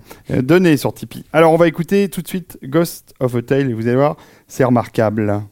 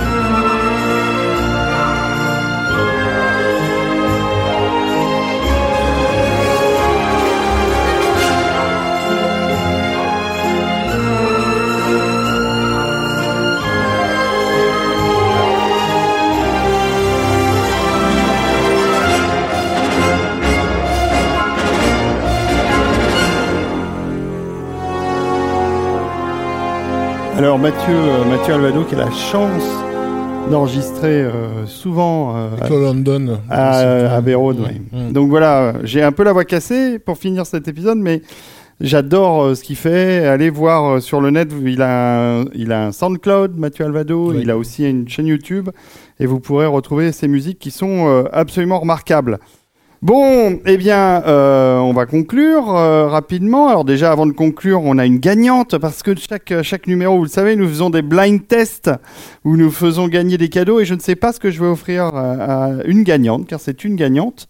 Alors déjà, puisque nous sommes en public, euh, est-ce que ceux qui ont euh, vu l'épisode 3, enfin écouté l'épisode 3, ont trouvé le blind test de cet épisode? Ah oui, Par curiosité, qui non? était, euh, Pas sûr? Bon. On va voir, on va vérifier. Donc, hein, on va donner la réponse. Ouais. Alors, des- bah, on peut commencer par donner la réponse, mais si tu voulais lire la lettre de, Oui. la, de la, la gagnante. Alors, euh, alors déjà, euh, comment jouer? Eh ben, on va passer un morceau dans quelques secondes. Et euh, ce morceau, si vous le reconnaissez, vous m'envoyez un mail à traxtotal@gmail.com ou vous me laissez un message sur les réseaux sociaux. Puis alors, moi, je prends toutes les réponses, toutes les bonnes réponses, je les mets dans un petit fichier et après, je choisis au hasard. Au hasard, oui. Le gagnant, parce il y y, en a qui répondent plus vite que d'autres. Et euh, donc, euh, euh, justement, cette gagnante, qui s'appelle Lily, nous écrit Bonjour à vous deux. Bon, je viens à peine de découvrir votre podcast. Merveilleux, il fallait que je le dise. Merci. Et euh, je pense que j'arrive trop tard, mais étant donné que j'ai dû passer une année entière gamine à regarder ce navet en boucle et à faire hurler mes parents, euh, car je récitais les dialogues, je crois que je dois quand même vous envoyer la réponse. Et la réponse, il s'agit de la musique de Super Mario Bros. Et là, mon Dieu, je viens de m'apercevoir que c'était composé par le formidable Alan Silvestri, pas étonnant que je me rappelle encore du score. Si par euh, la chance de la débutante, je suis vraiment euh, la première à vous donner la réponse, faites-moi plaisir, offrez-moi euh, la robe de la princesse du film. Oh là, oui. Ça va être difficile. Mais euh, tu n'es pas... bah, euh, tu- tu- arrête, David. on, tu- tu- tu- on sait que tu l'as acheté en Oui, elle 1996. est dans, un- dans une malle. Bref, donc euh, nous ne t'offrirons pas la robe. Je ne sais pas encore ce que je vais t'offrir. Un- Peut-être un, un des, un des livres À moi ou à Lily? À Lily. Ah, Lily, d'accord. Je ne sais pas ce que je vais lui offrir, mais en tout cas, je vais trouver peut-être un disque quand même, lui envoyer. Et donc, non, tu n'es pas la première, mais tu as été tiré au hasard parmi les bonnes réponses, et il y en avait bien une bonne dizaine, voire peut-être un peu plus. Et ça, c'est cool, parce que vous avez été nombreux à retrouver euh, ce morceau. Donc Alan Silvestri pour le film Super Mario. Super Mario. Super Mario Bros. qu'on- que- Ce C'est qui pas la peine nous- de voir le voilà. film. Ce qui nous permet de- d'enchaîner sur le blind test D'aujourd'hui. d'aujourd'hui, Mais oui, euh, qui donc, bah, dans la continuité de ce l'émission que nous avons eue, euh, euh, sera la- une composition pour un jeu vidéo du 21e siècle. Euh, on ne dit pas le, le- lequel. non, bah à vous de le retrouver. Voilà, vous à vous de le trouver. Juste donner une information euh, vague, mais qui peut peut-être mettre euh, sur la piste. Ah ouais, t'es comme Voilà, ça, toi. Oui, parce que je suis un mec sympa. Ouais. C'est la première musique de jeu vidéo à avoir reçu une distinction qui habituellement n'était pas donnée aux jeux vidéo. Ah, Voilà. ok, bon, ouais, écoute, on écoute ça alors.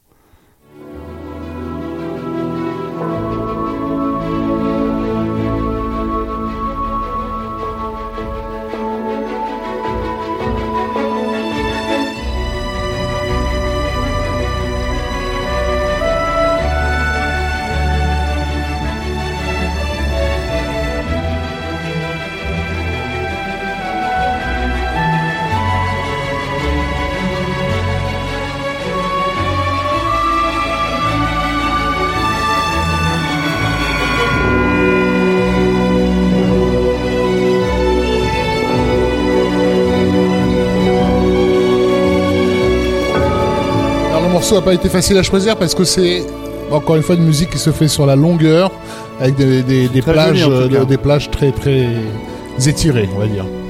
Ouais, c'est très beau. Bon, bah, alors, à vos, à vos mails, euh, essayez de nous trouver ça, mais c'est pas évident. Moi, je, je ne me souviens même plus, vu que j'ai pas mis le nom. je Alors, que précise quand même que le jeu est un peu connu. Hein. C'est pas non plus un Oui. jeu qui est sorti une semaine et qui a, qui a été complètement oublié. Euh, il- encore une fois, il a, des- il a eu des récompenses et tout ça, donc on peut retrouver cette trace. Donc, si vous voulez envoyer la réponse, soit par, tweet, par Twitter, arrobas, euh, total, trax total, pardon, ou sinon par mail, traxtotal at gmail.com. J'arrive même plus à parler. Bon, et sinon, vous nous retrouvez comme d'habitude sur le SoundCloud, sur le Facebook, sur le Feedburner, etc. etc. Bon, Enfin, vous nous retrouvez sur le Tipeee, surtout. N'oublie pas Eh que oui. bah, les crevards vous prient d'aller quand même visiter, de d'envoyer, les membres de, fa- de votre famille euh, donner, même s'ils n'ont jamais entendu parler de musique, de musique de film et que ça les intéresse pas du tout. Euh, ne serait-ce que pour la forme. Non, mais vraiment, c'est, ça serait bien qu'on puisse continuer à faire cette émission parce qu'on on y prend un vrai plaisir.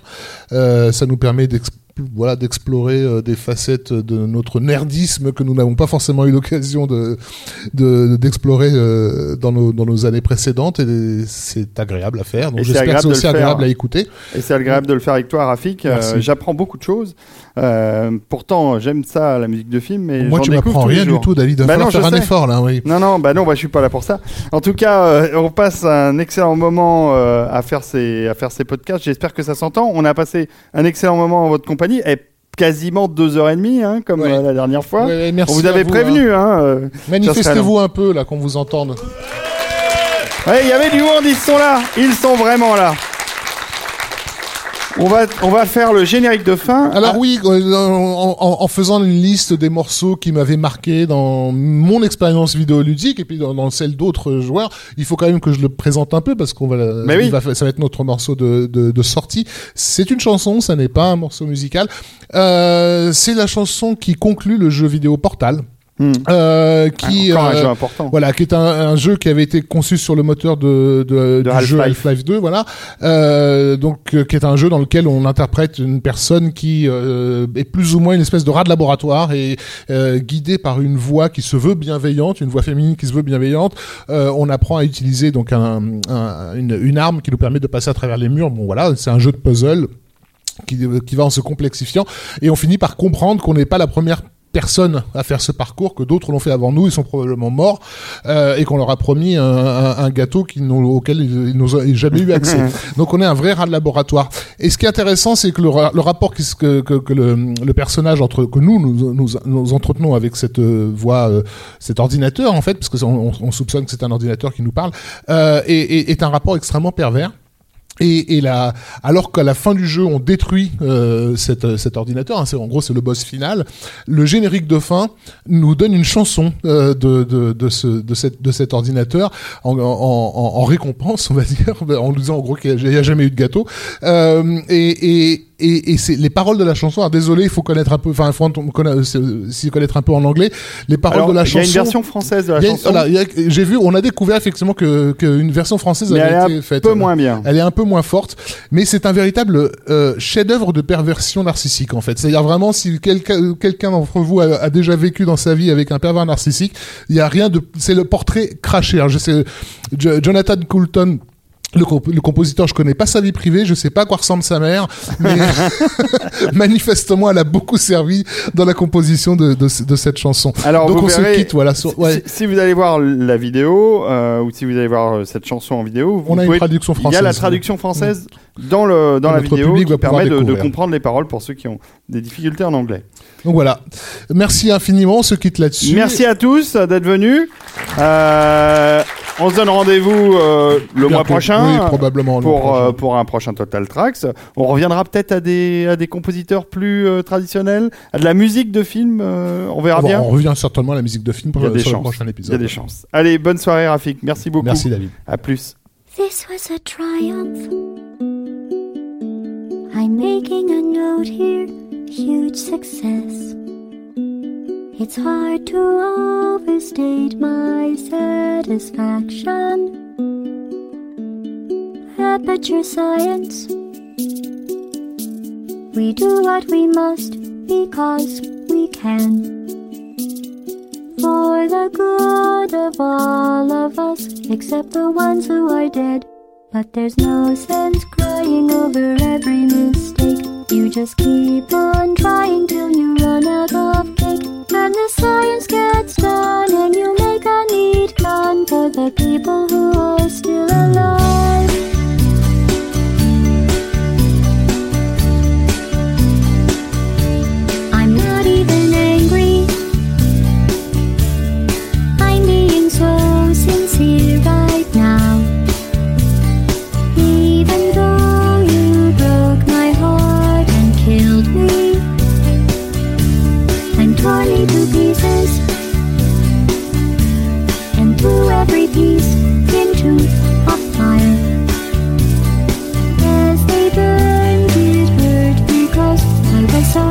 for you. Now these points of data make a beautiful line.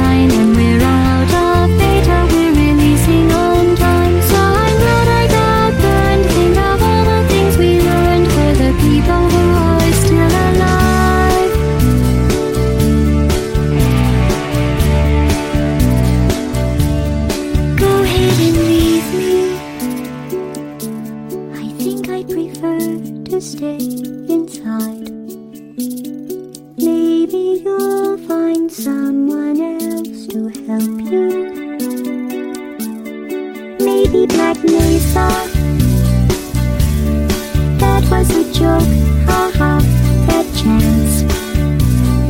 Anyway, this cake is great, it's so delicious.